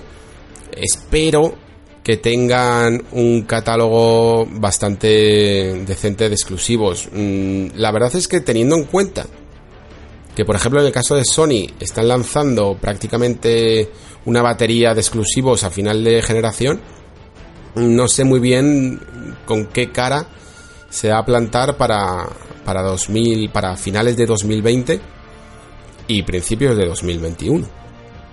Pero entiendo que tendrá algún alguna cosilla por ahí. Yo, por ejemplo, siempre he pensado que, que uno de los juegos que pueden salir de lanzamiento podría ser el propio Horizon 2. Horizon Zero Dawn 2, porque ahora mismo yo creo que Guerrilla es uno de los, uno de los estudios que más silencioso está. Eh, podría incluso, aunque esto no me atrevería tanto a afirmarlo, venir a una especie de Gran Turismo, no sé si Gran Turismo 7 o un Gran Turismo de salida, teniendo en cuenta que, este, que esta generación solo hemos tenido un Gran Turismo Sport y no era del todo un juego, entre comillas, completo, aunque luego se fue completando cada vez más. Y aparte, ese remake que en el fondo, siendo honestos, yo creo que estaba preparado para esta generación eh, pero que de alguna manera por, por, bueno, también porque el catálogo, el, sentían a lo mejor que la parrilla de lanzamientos anual ya estaba bastante completa con Last of Us, Ghost of y las últimas experiencias que van a salir de Cyberpunk, Doom, eh, Final Fantasy VII, Remake y todo esto, pues sentían que no hacía falta tirar de otro remake y yo creo que se lo han llevado por ello a la siguiente generación, que como dices muy probablemente es ese de Blue Point, de Demon Souls o Metal Gear Solid, que es un poco los nombres que más resuenan, sobre todo el de Demon Souls, ¿no? Y por parte de Microsoft además, mm, eh, tres cuartos de lo mismo. Ya ha ido construyendo esa cartera de estudios que como máximo la única preocupación que yo podía llegar a tener es que tenían eh, proyectos pendientes que Microsoft ha respetado. Ya sabéis, por ejemplo, en el caso de Obsidian, y por ello a lo mejor llegan un poco más tarde que para primera jornada, pero yo entiendo que uno de esas primeras experiencias, por ejemplo, puede llegar a ser ese gran juego RPG de Playground que, que probablemente sea un Fable, ¿no? Acompañado además, por supuesto, de un Forza Motorsport 8 que se ha retrasado de este año que habría sido el natural por salir. Se ha retrasado directamente también para salir la generación, así que yo creo que cosas tienen.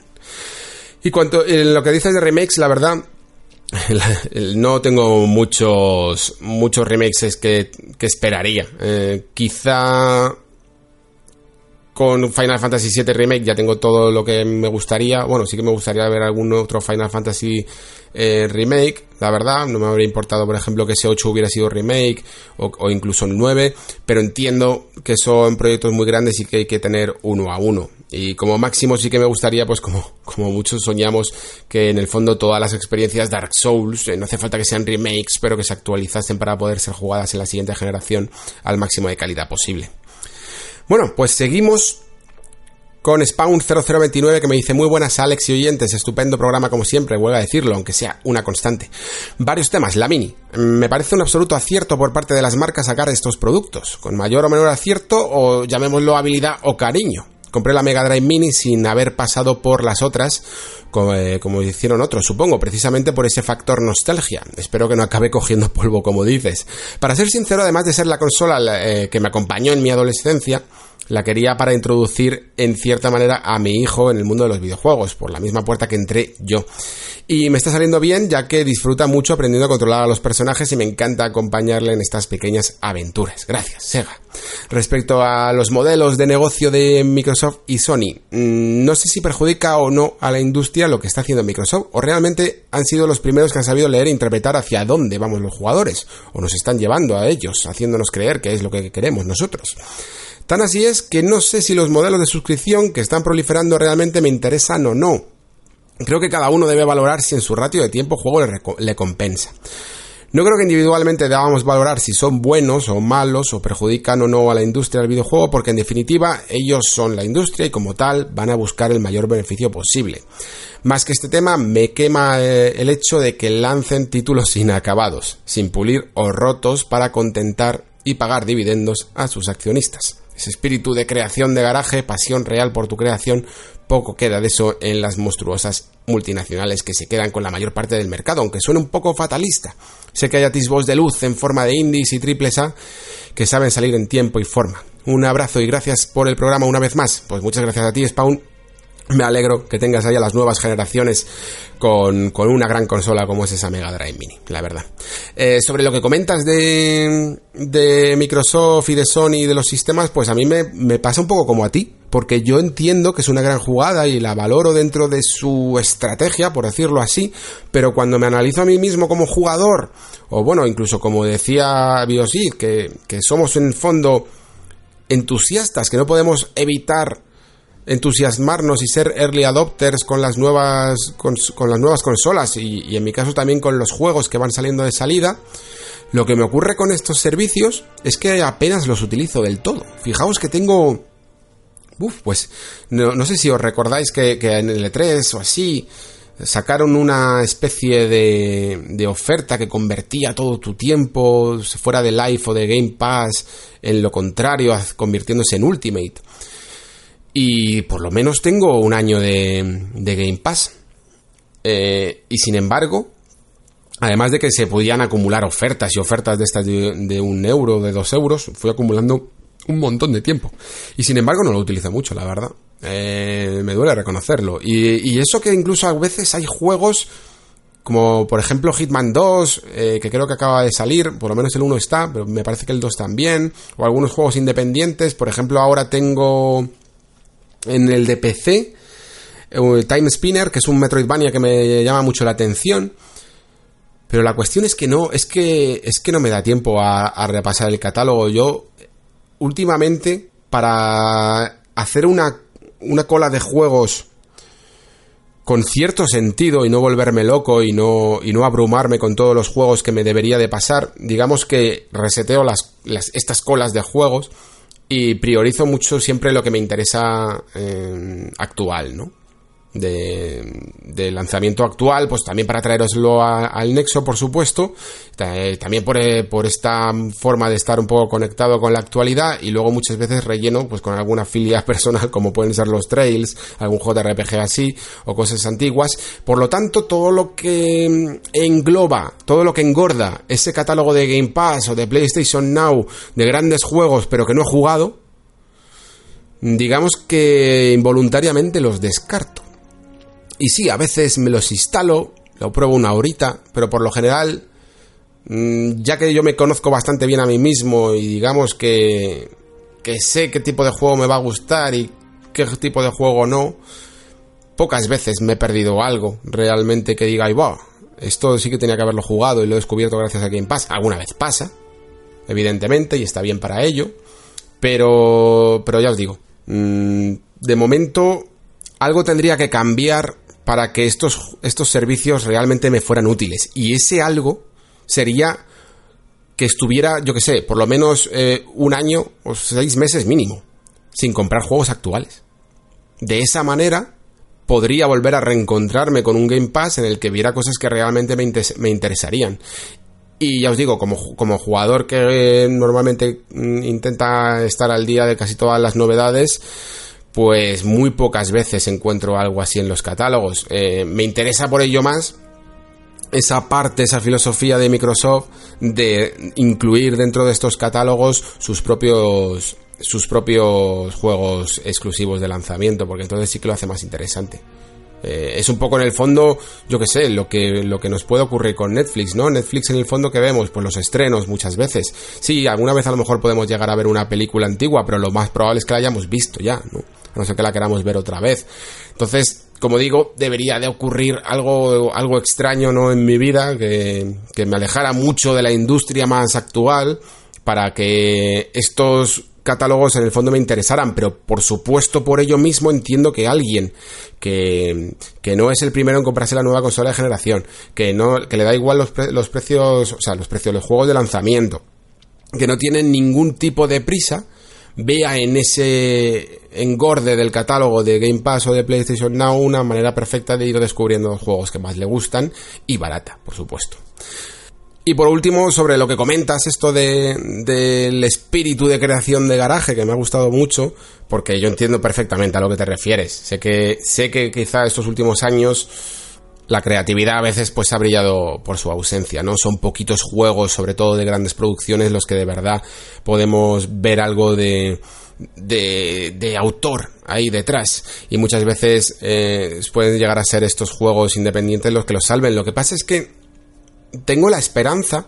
Lo que pasa es que no, tampoco lo aseguraría del todo para la siguiente generación de que llegue el momento en el que, en el que el juego independiente alcance una cota muy, muy, muy similar a la que pueda alcanzar un, una gran superproducción. ¿Por qué digo esto? Pues porque, por ejemplo, igual que en el cine hubo un momento en el que al final todas las grandes productoras eran las únicas que se podían permitir el presupuesto para hacer algo muy llamativo y a lo largo de la historia se fueron abaratando eh, estos, estos recursos técnicos necesarios para poder hacer una película y muchas obras independientes podían incluso llegar a crear sus propios efectos especiales y quedar bien.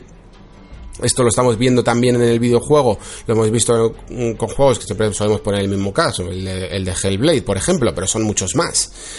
Y poco a poco, cada vez, creo que va a ser, entre comillas, más fácil la parte técnica. Esto, por cierto, no os lo he comentado, pero es uno de los temas que más me están interesando últimamente. Cómo la, cómo la industria poco a poco se va a alejar de la técnica y de la tecnología y poco a poco va a tener que tirar más de recursos artísticos. Cuanto más em, elevados sean ya los gráficos hasta un nivel que toquen techo, que no haya que hacer eh, una reconstrucción de la nieve, porque la nieve ya sea tan tan realista que prácticamente recicles el trabajo previo, no los propios estudios van a tener menos ambicios, ambiciones tecnológicas, van a tener más ambiciones creativas. Eso es lo que creo. Entonces, por la parte del, del AAA, creo que esto llegará, pero que no va a llegar en la siguiente generación. Y por la parte del juego independiente, creo que las herramientas cada vez son más fáciles de utilizar para que pensemos menos en las barreras tecnológicas y más en las barreras artísticas.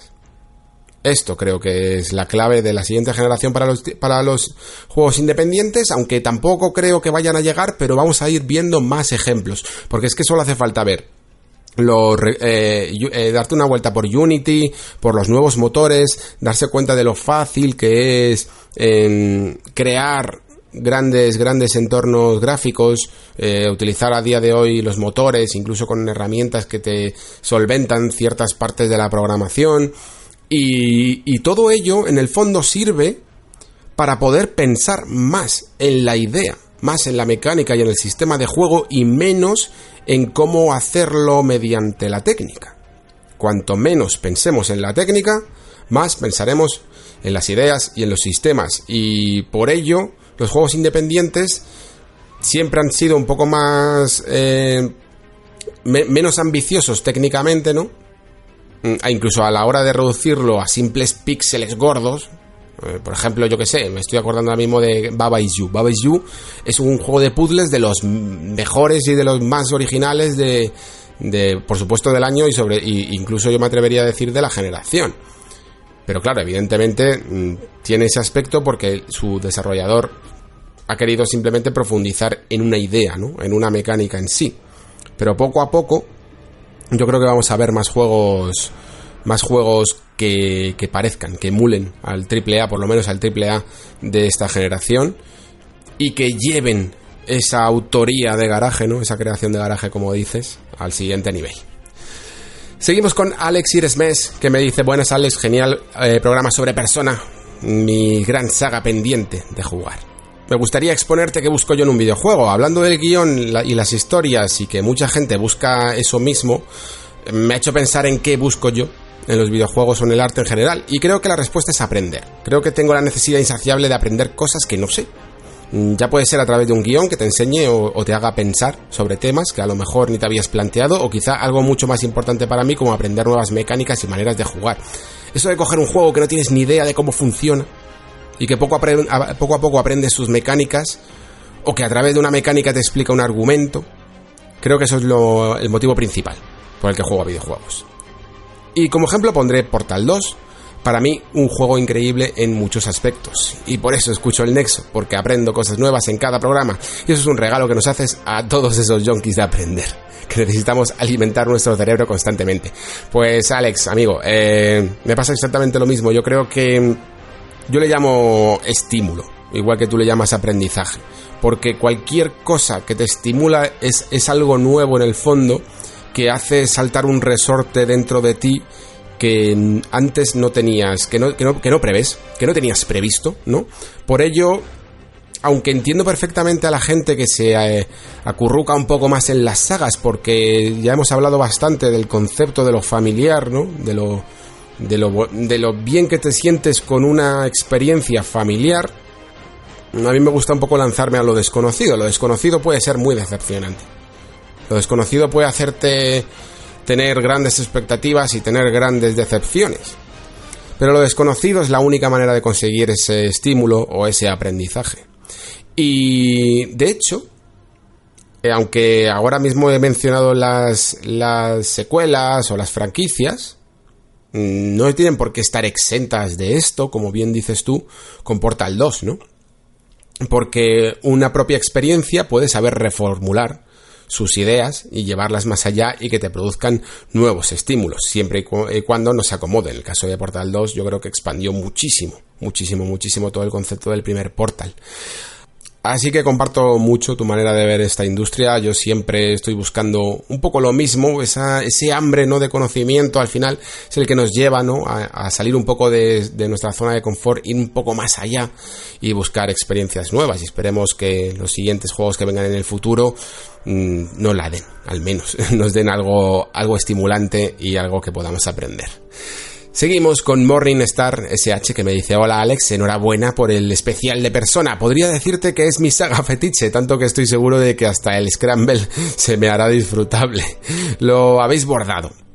Así que no puedo estar más encantado. Permíteme solo, solamente un curioso apunte respecto al tema de kanji. Aquí, amigos, eh, os aviso que estamos metiéndonos un poquito en el tema, en un tema de spoiler un spoiler medio de Persona 4 para el que quiera simplemente saltar unos minutos, un par de minutos, pues eso, avisado queda. Dice Morningstar, no tengo tan claro que realmente sea gay. Lo que yo interpreté es que lo que tiene es miedo a que le acusen de ello. Como si tuviera sentido acusar a alguien de eso, pero bueno, ya sabemos la mentalidad que sigue existiendo en cierto porcentaje de la sociedad. Debido a su afición, por las manualidades, los peluches, la moda. Lo que vemos en su dungeon es la imagen que él cree que va a tener la sociedad si se muestra como es. Vamos, que podría ser gay o no, eso sería realmente irrelevante. La denuncia sería la del prejuicio erróneo al que puede someterte la sociedad. O igual simplemente es que le he dado más vueltas de tuerca de las necesarias y obvias. Pues eh, a, mí me gusta bastante tu manera de verlo. Yo creo que, que, que me quedó un pelín claro en esa escena en la que se van de acampada y de alguna manera Kanji se ve muy muy avergonzado por estar durmiendo cerca de, de alguien, ¿no? Prácticamente en pijama o en, o en calzoncillos, ¿sabes? Y me parece que ahí quedó un poquito más claro que tenía una cierta connotación homosexual y que no simplemente era un carácter heredado de algunas cosas que le gustaban que podían asociarse a la feminidad, como dices tú, pero sin embargo es que te lo compro perfectamente la idea.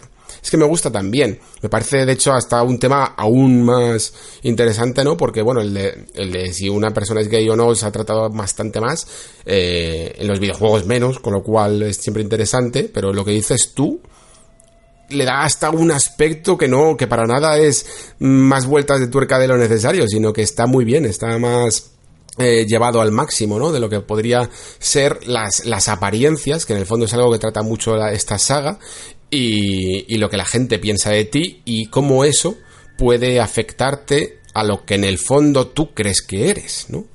Porque puedes incluso llegar a pensar que como la gente cree que eres de una forma, mmm, así eres tú, así eres, por tanto, ¿no? Eh, dar por sentada una forma que la gente tiene de verte. En cualquier caso, yo creo que, como le decía a Ramón, eh, por lo menos eh, aquí en Persona 4 se hizo muy bien esta, esta parte, por eso lo quería mencionar en el programa, precisamente porque no se menciona en ningún momento, no se hace ninguna alusión a ningún apelativo, ¿no? No se dice que es gay, no se dice que es homosexual, no se habla de ningún comportamiento específico, y creo que esa es eso es un gran ejemplo de cómo trabajar el subtexto para que cada uno en el fondo trate este tema de la manera que quiera. Es decir, no tiene por qué haber una verdad. Mm, Kanji no tiene por qué ser gay o no serlo. Para mí puede serlo y para ti no.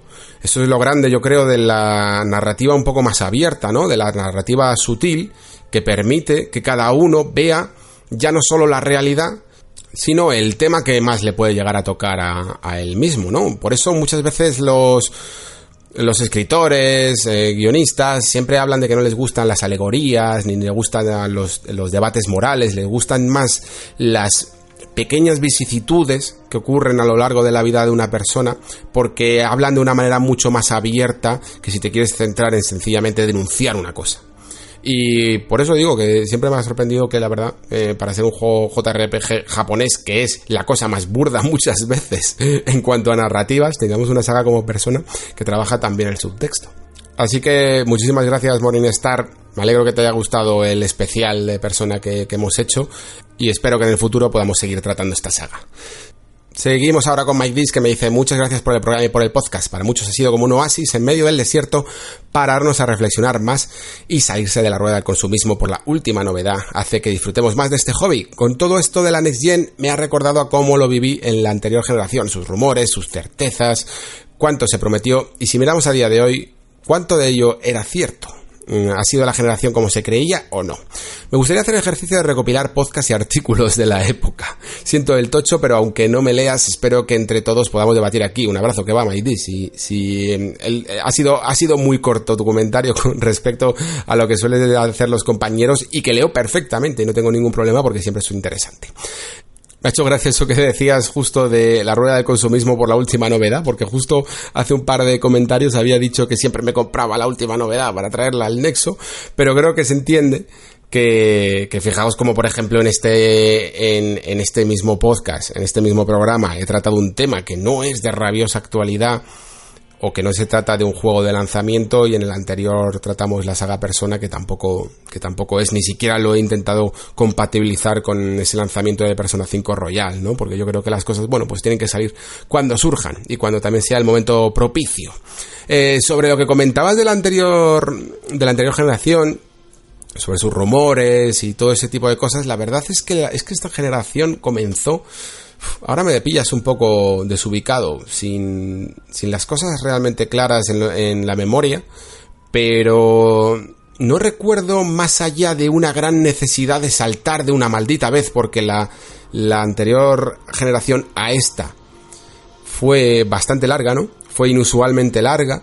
Y recuerdo más como las ganas de plan, venga, que venga ya lo que, lo que sea, más allá de un interés genuino en, en tener alguna novedad, en tener una verdadera razón de ser.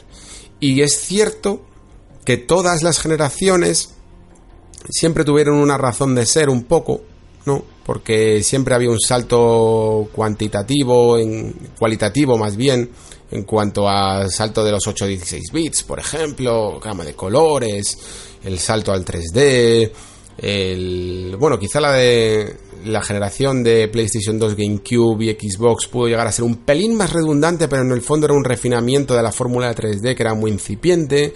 Luego el salto al HD, a formas nuevas de jugar en Wii. Y esta, y esta siguiente generación ha sido la más, la más conservadora, ¿no? Ha sido simplemente gráficos, gráficos y ya está. Pero es que ya creo que como decía antes, no hay mucho más por inventar y probablemente tampoco queramos que se centren demasiado en la innovación de esa forma porque tenemos ya una forma consolidada de jugar y tampoco queremos que nos la cambien en ese sentido de controles o cosas así, de volvernos muy locos. Pero yo creo que ya estamos en una especie de línea de meta o de último tramo de carrera tecnológica, como decía antes, y que el verdadero salto de generación va a llegar cuando llegue la revolución de las ideas.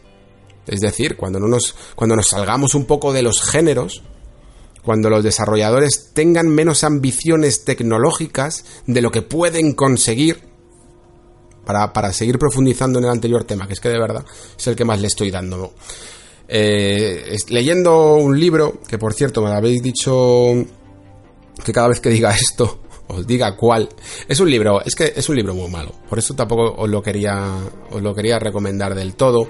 Pero es interesante, es interesante para el periodista de videojuegos, por lo menos, es interesante. Porque es de un, digamos, escrito por un periodista americano que estuvo una época, pues, eh, un poco bailando de una página en otra, eh, escribiendo de manera muy mercenaria, ¿no? Y salió un poco escaldado de la industria. Se llama eh, What the fuck is going on eh, with video games. Me parece que ese es el nombre, ¿no?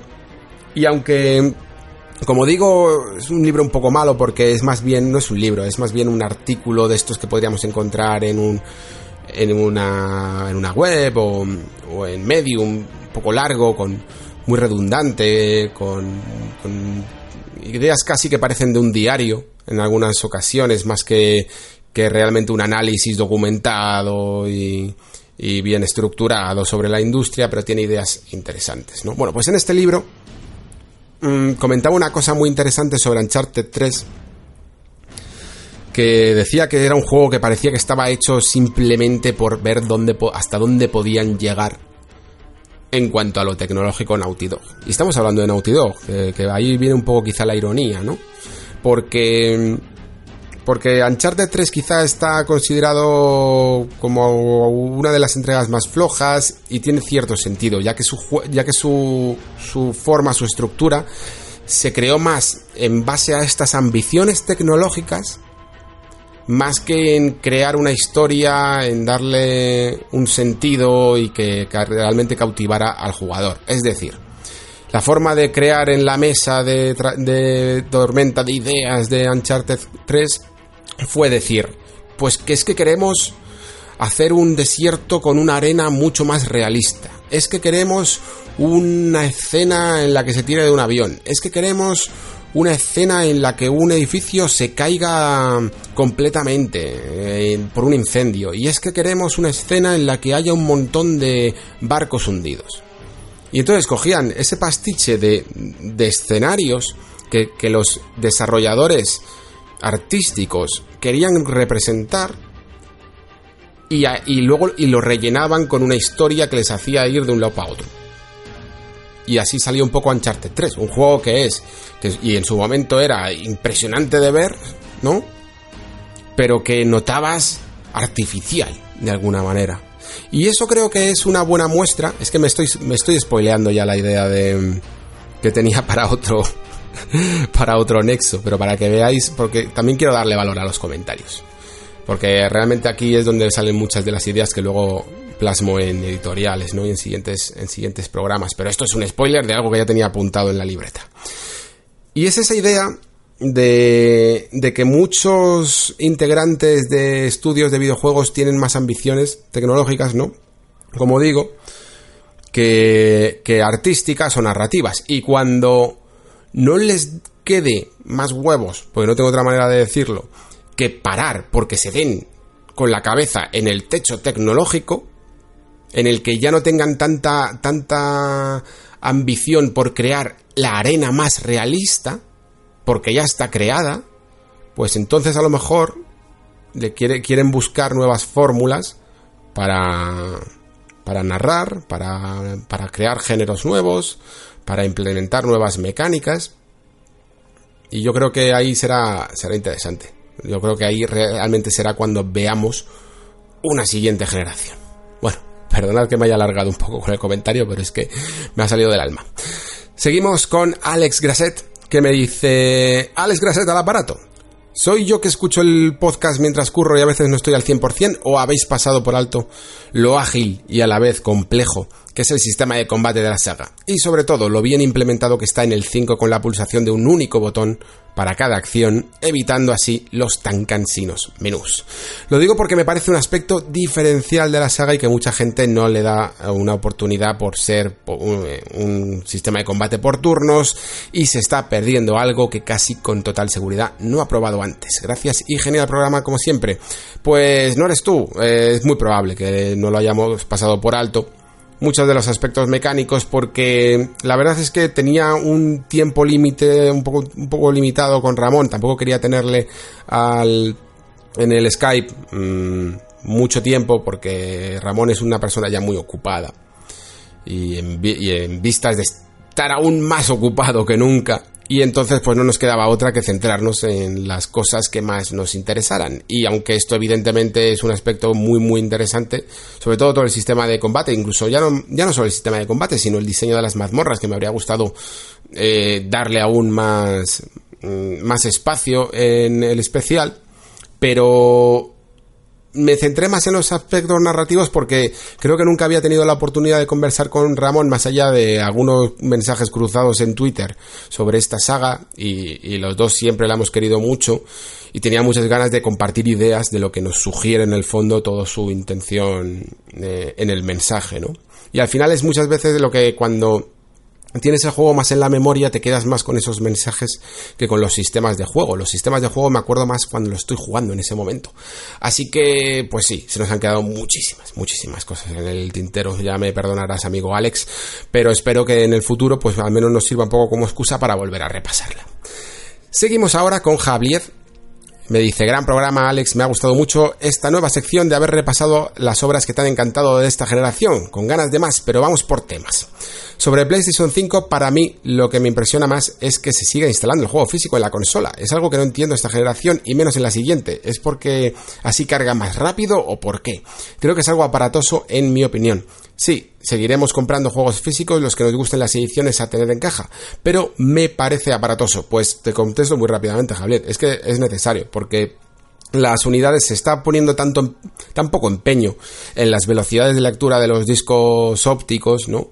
que prácticamente hace necesario que se para la, para la lectura de, de todo el juego y sobre todo además con estos discos duros tan tan lentos en el fondo se programa para ellos eh, se hace necesario esa, ese vuelque de todo el juego en el, en el disco duro, ¿no? Para que de alguna manera vaya rápido. Y en la próxima generación va, a ser más todavía porque vas a querer aprovechar ese SSD para las cargas y los discos duros pues crearían esas cargas que tan bestias como podíamos llegar a tener en, anteriores generaciones, además de que la unidad lectora se resiente mucho. Aquí digamos que su uso es nominal porque solo la utilizas cuando está copiando la información al disco duro y entonces, aunque entiendo lo que quieres decir, pero no hay forma de solucionarlo, ojo, con un disco óptico. Por eso yo siempre digo que si queremos realmente que, o si quisieran más bien, pues nosotros no, podemos hacer mucho al respecto, lamentablemente, pero que si quisieran realmente respetar el, juego, la, la compra física, lo que tendrían que hacer es quitar esta unidad lectora de discos y hacer un poco pues como está haciendo Nintendo con, con tarjetas de memoria. Eh, yo les sigo casi llamando cartuchos, un poco románticamente, pero en el fondo son tarjetas de memoria. Y de esta manera, pues aunque es que aunque fueran eh, consolas de sobremesa y estuvieran ahí, pues tú le metes tu tarjeta de memoria casi como si fuera una memoria SD y entonces sí que sería posible, yo creo, mm, leerla, o al menos habría sido posible esta generación leerlo directamente desde la tarjeta. La siguiente generación, de nuevo, pues a no ser que fueran unas tarjetas de memoria ultra rápidas, de nuevo con la, con la lectura sobre disco de estado sólido, mm, no lo hará del todo posible. Se tendrían que volver a instalar. Así que en esas estamos, amigos. Si es que por mucho que nos guste el formato físico, yo entiendo que de momento incluso es complicado hacerlo realmente útil más allá de, de, que a lo mejor en el futuro sí que existieran unidades de tarjetas de memoria que fueran tan rápidas para, para realmente soportar esas cargas, ¿no? Por otro lado, creo que Sony debería darle más chicha al PlayStation Now. Está bien, sí, comprendo que, como es lógico, quieren recuperar dinero invertido. Es muy caro hacer The Last of Us 2, por ejemplo, pero aún así creo que poco a poco irán poniendo sus lanzamientos en el Now, sería más accesible para todos sus usuarios y pasaría más al boca a boca a animar a otros a jugarlo y al ver que por 10 euros al mes pues tendrán ese de Last of Us o Spider-Man o God of War. Pero ya se verá qué va pasando y qué hacen. Has dado mucho que pensar sobre esa democratización del juego y que todos puedan llegar a ello de forma más fácil. Sobre Mega Drive Mini, la verdad es que tengo ganas, nunca tuve ninguna y veo a estas consolas mini como algo fácil de acceder a alguien que le gusta el mundillo y quiere analizar cómo eran antes y esas cosas. Por último, con Persona 5, ganas increíbles, la verdad. Sabía que trataba temas profundos, pero no tanto. Y ganas increíbles, pero la duda es, tengo el juego, y son 100 horas, mm, que a ver cuándo puedo dedicarlas, pero estando a la vuelta de la esquina la edición Royal que incluye más historia, ¿qué recomiendas? Siento tanta chapa y gracias por cada programa y respuesta, la verdad. Das nuevos puntos de vista en este gran mundo del videojuego. Un saludo. Pues gracias a ti siempre, Javier. ¿Qué recomiendo? Pues es que no lo sé, porque la edición de Persona 5 Royal la, todavía la tengo un poco... La tengo un poco estudiada, la verdad. Mm, porque no sé si la voy a jugar de lanzamiento, ya que es mi primera vez que me veo en esta tesitura con Persona 4 mm, fue que el primero que descubrí ya había salido Persona 4 Golden, con lo cual jugué a Golden. Después de jugar a Golden me fui a Persona 3 y jugué directamente a Persona 3 FES. Y esta es la primera vez que he jugado al juego base y no sé si voy a jugar de lanzamiento al menos a Persona 5 Royal. Yo, con respecto a las otras versiones, sí que es verdad que hay muchos añadidos muy interesantes. Eso sí que es cierto. Lo que pasa es que a lo mejor gastarte el dinero de lanzamiento teniéndolo ya, pues eso te puede echar para atrás. Yo te puedo decir que Persona 5 en normal es una edición muy, muy, muy completa. Evidentemente con Royal lo que sí que sé es que van a salir más personajes, con lo cual van a tener sus palacios, sus propias tramas y lo van a hacer, lo va a hacer aún más completa, pero la idea global ya la tienes ahí y el juego ya lo tienes ahí.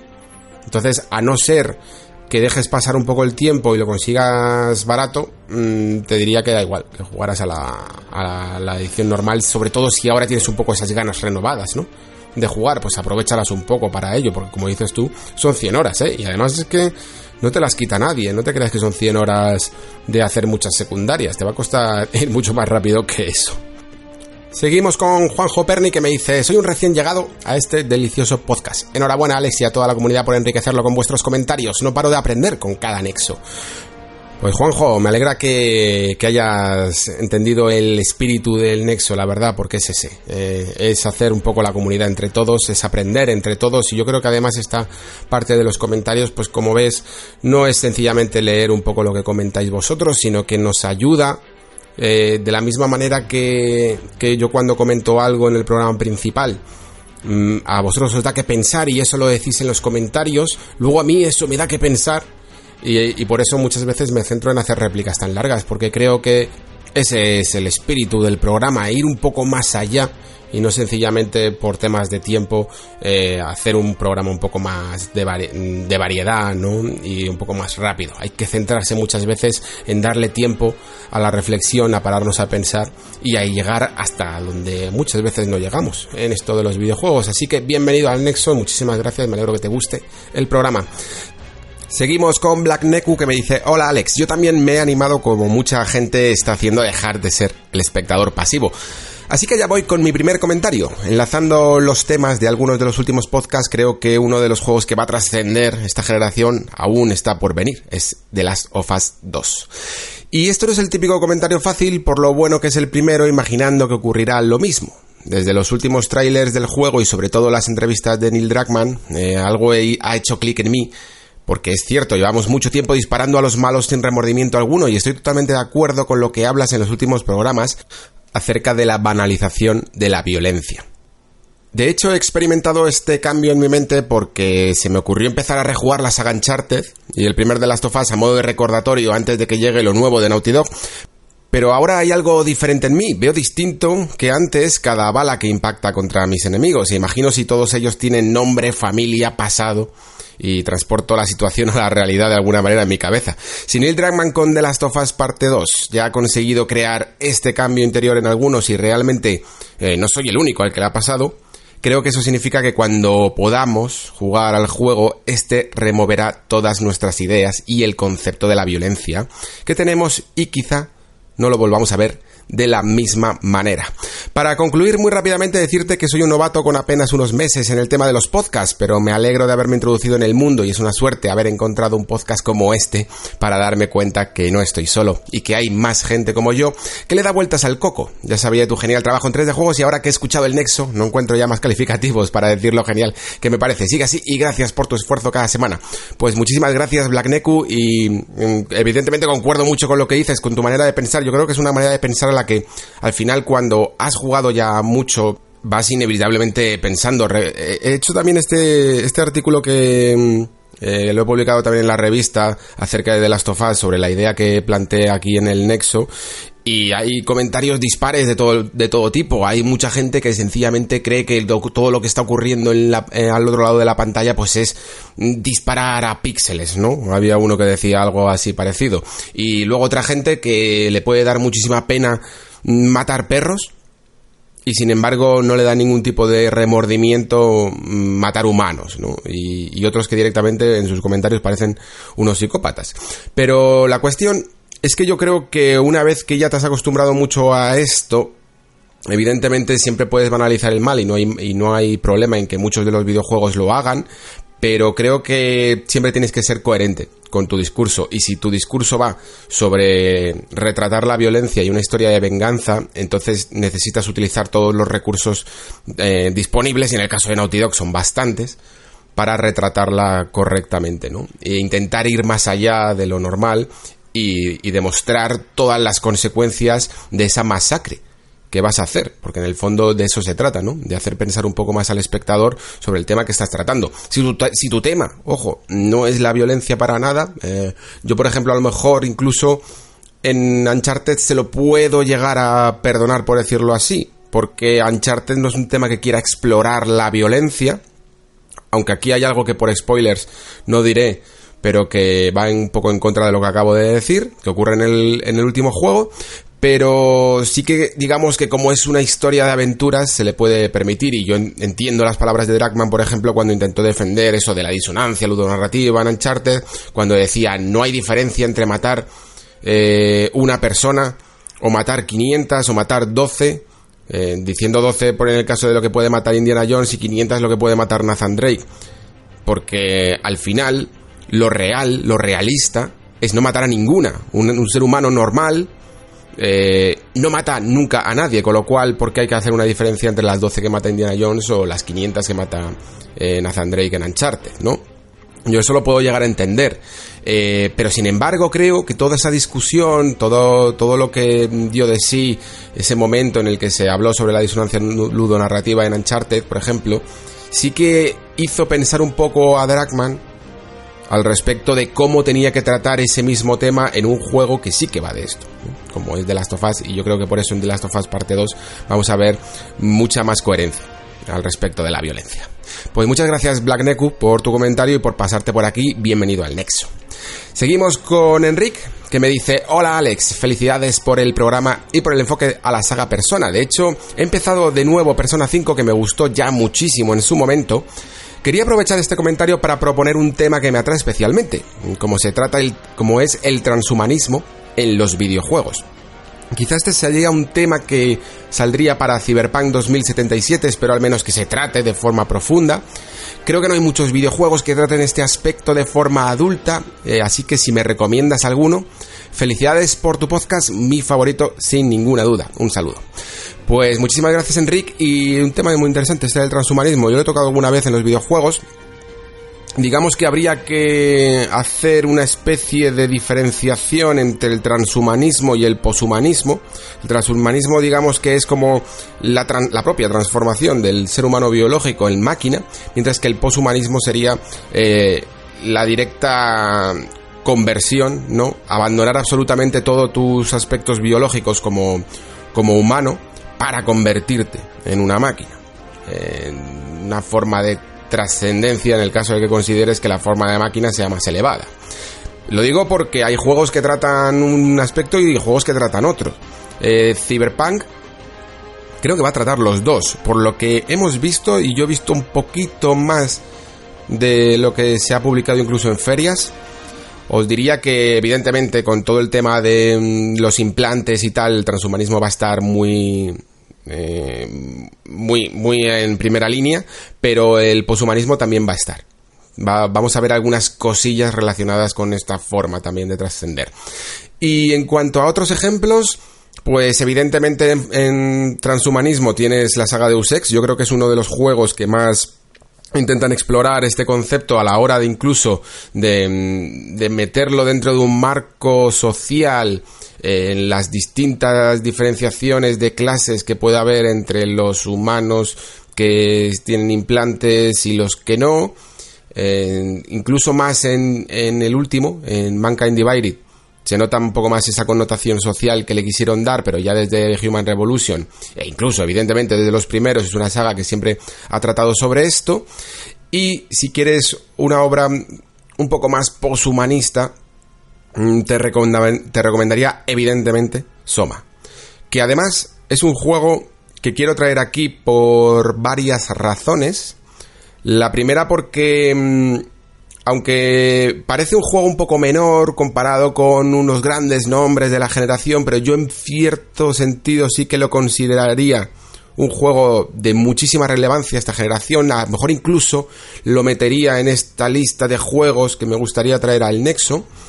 Lo que pasa es que no lo quiero traer yo directamente, sino que es probable que cuando abramos el Discord sea uno de los juegos, mm, precisamente porque es un juego muy corto, creo que se adapta muy bien al formato, eh, es muy probable que sea uno de los juegos en los que inauguremos este club del videojuego tan famoso que suelo comentar algunas veces en las que vamos a jugar todos a la misma experiencia y luego iremos sacando un poco algunas conclusiones, ¿no? Y entonces aprovecharé ese ejercicio para traerlo al Nexo y contar un poco los resultados del primer club del videojuego. Así que me viene perfecto tu comentario, Enric, para poder anunciar esto mismo con Soma. Eh, más allá de ello, pues bueno, supongo que habría más juegos, pero ahora mismo la verdad no me vienen a la cabeza. No sé si Binary Domain tiene un poquillo de ello, o se escapa más para el tema de, de la robótica, pero sí que hay bastantes juegos, la verdad, que, que utilizan el transhumanismo como eje central. Seguimos con un anónimo que me dice, ostras, pues en mi opinión esta generación ha sido la más revolucionaria de los últimos años, gracias a la VR. Finalmente, de momento se ha quedado en modo nicho, aunque estoy seguro que tarde o temprano lo petará. Pero lo que he sentido esta generación jugando a Wipeout, Resident Evil 7, Astrobot o Blood and Truth, entre otros, no lo había sentido en muchos años. Y eso que llevo jugando desde los tiempos de la MSX, por otra parte, gran programa y gran saga. Persona 5 es uno de mis juegos favoritos de esta generación. Pues muchas gracias Anónimo por comentar y tienes toda la razón, ¿eh? Tengo la sensación de que la VR la, meto más que en esta generación, en una generación en sí misma paralela.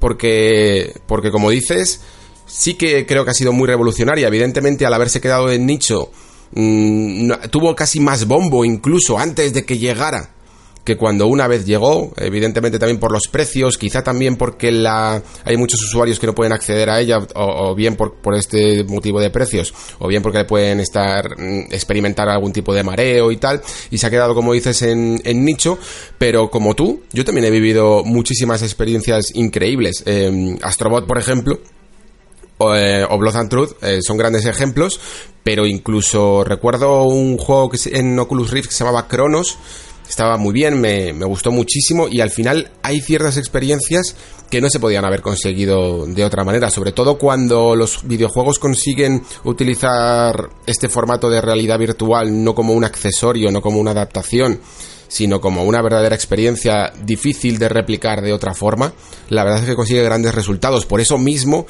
casi la consideraría una generación en sí misma.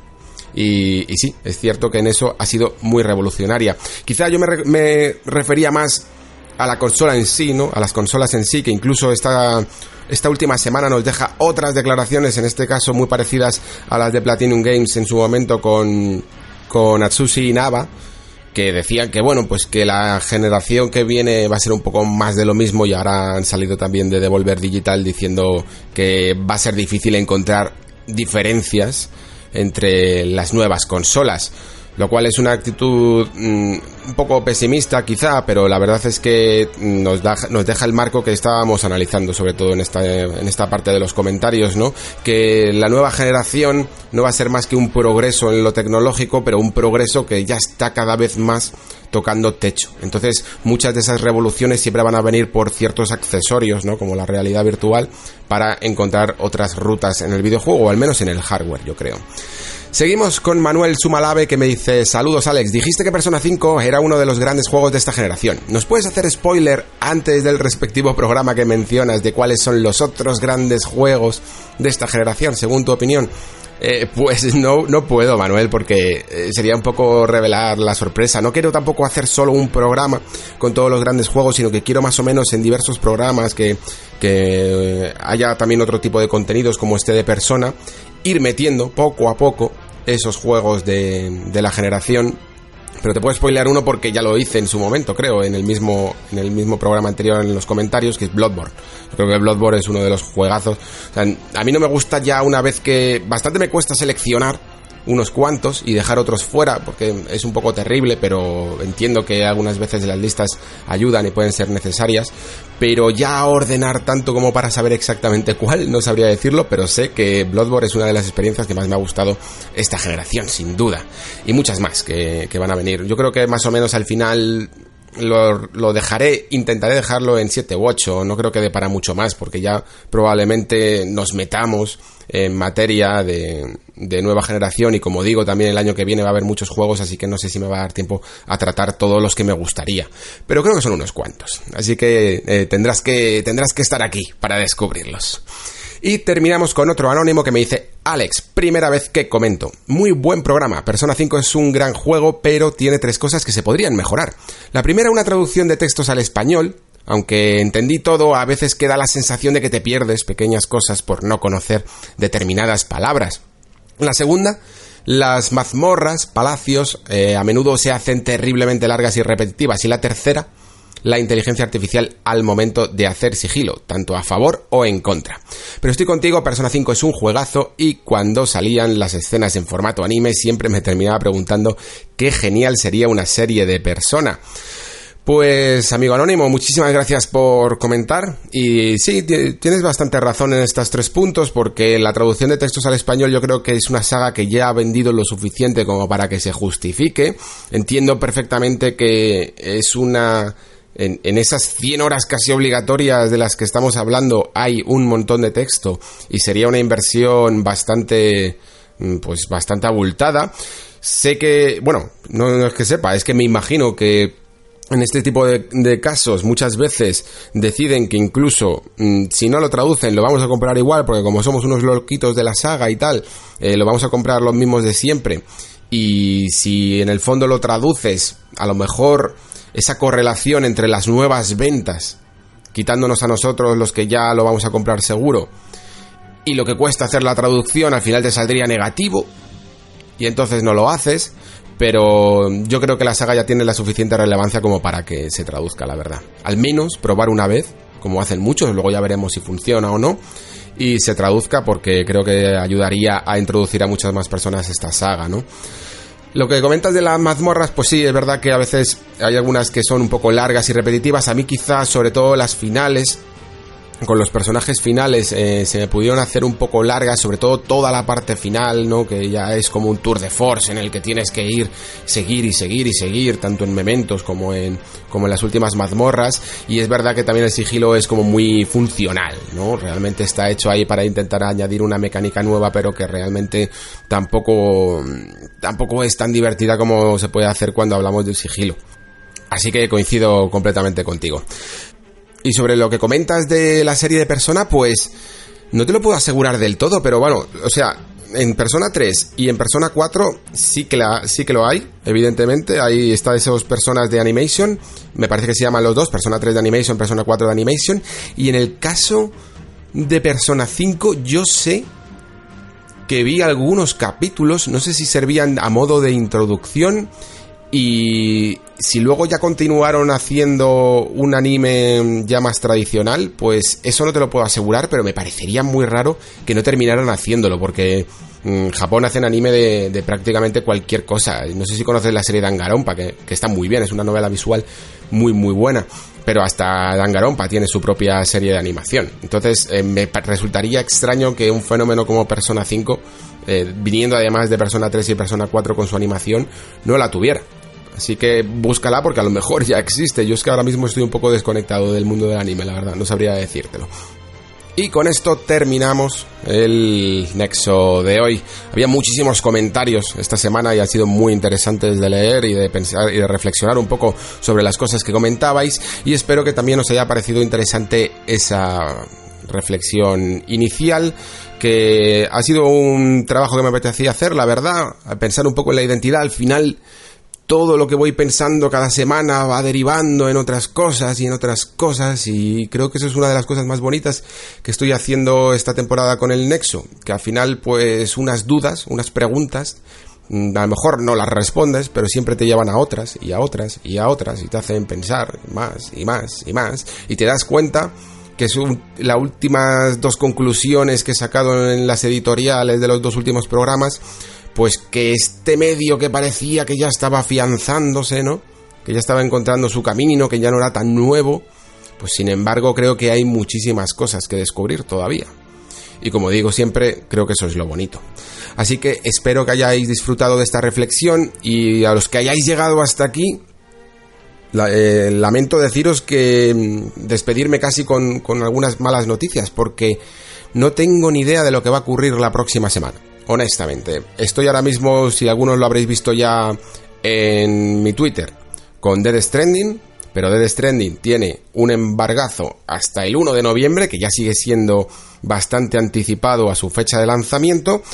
Eso me está consumiendo muchísimo, muchísimo, muchísimo tiempo hasta el punto de que no puedo asegurar lo que ocurrirá la próxima semana, porque tampoco tengo ningún juego en la recámara, si lo tuviera tampoco puedo estar dedicándole mucho tiempo mientras que a la vez estoy jugando a Dead Stranding. De Dead Stranding todavía no os puedo hablar.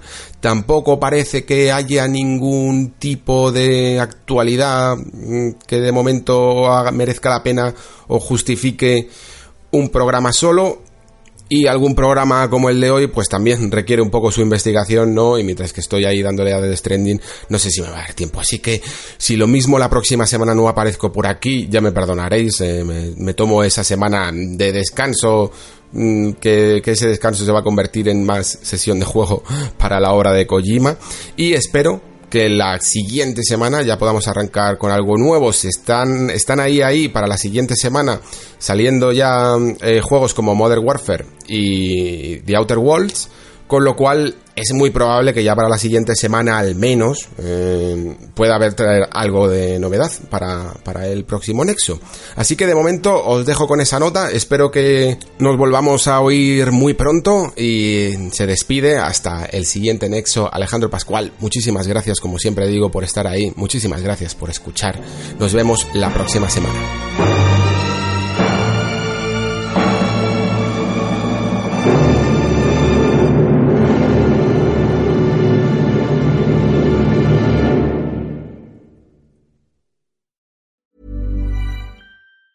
Hi, I'm Daniel, founder of Pretty Litter. Did you know cats tend to hide symptoms of sickness and pain? I learned this the hard way after losing my cat, Gingy. So I created Pretty Litter, a health monitoring litter that helps detect early signs of illness by changing colors, saving you money and potentially your cat's life. Pretty Litter is veterinarian developed, and it's the easiest way to keep tabs on your fur baby's health right at home. Go to prettylitter.com and use code ACAST for 20% off your first order and a free cat toy. Terms and conditions apply. See site for details.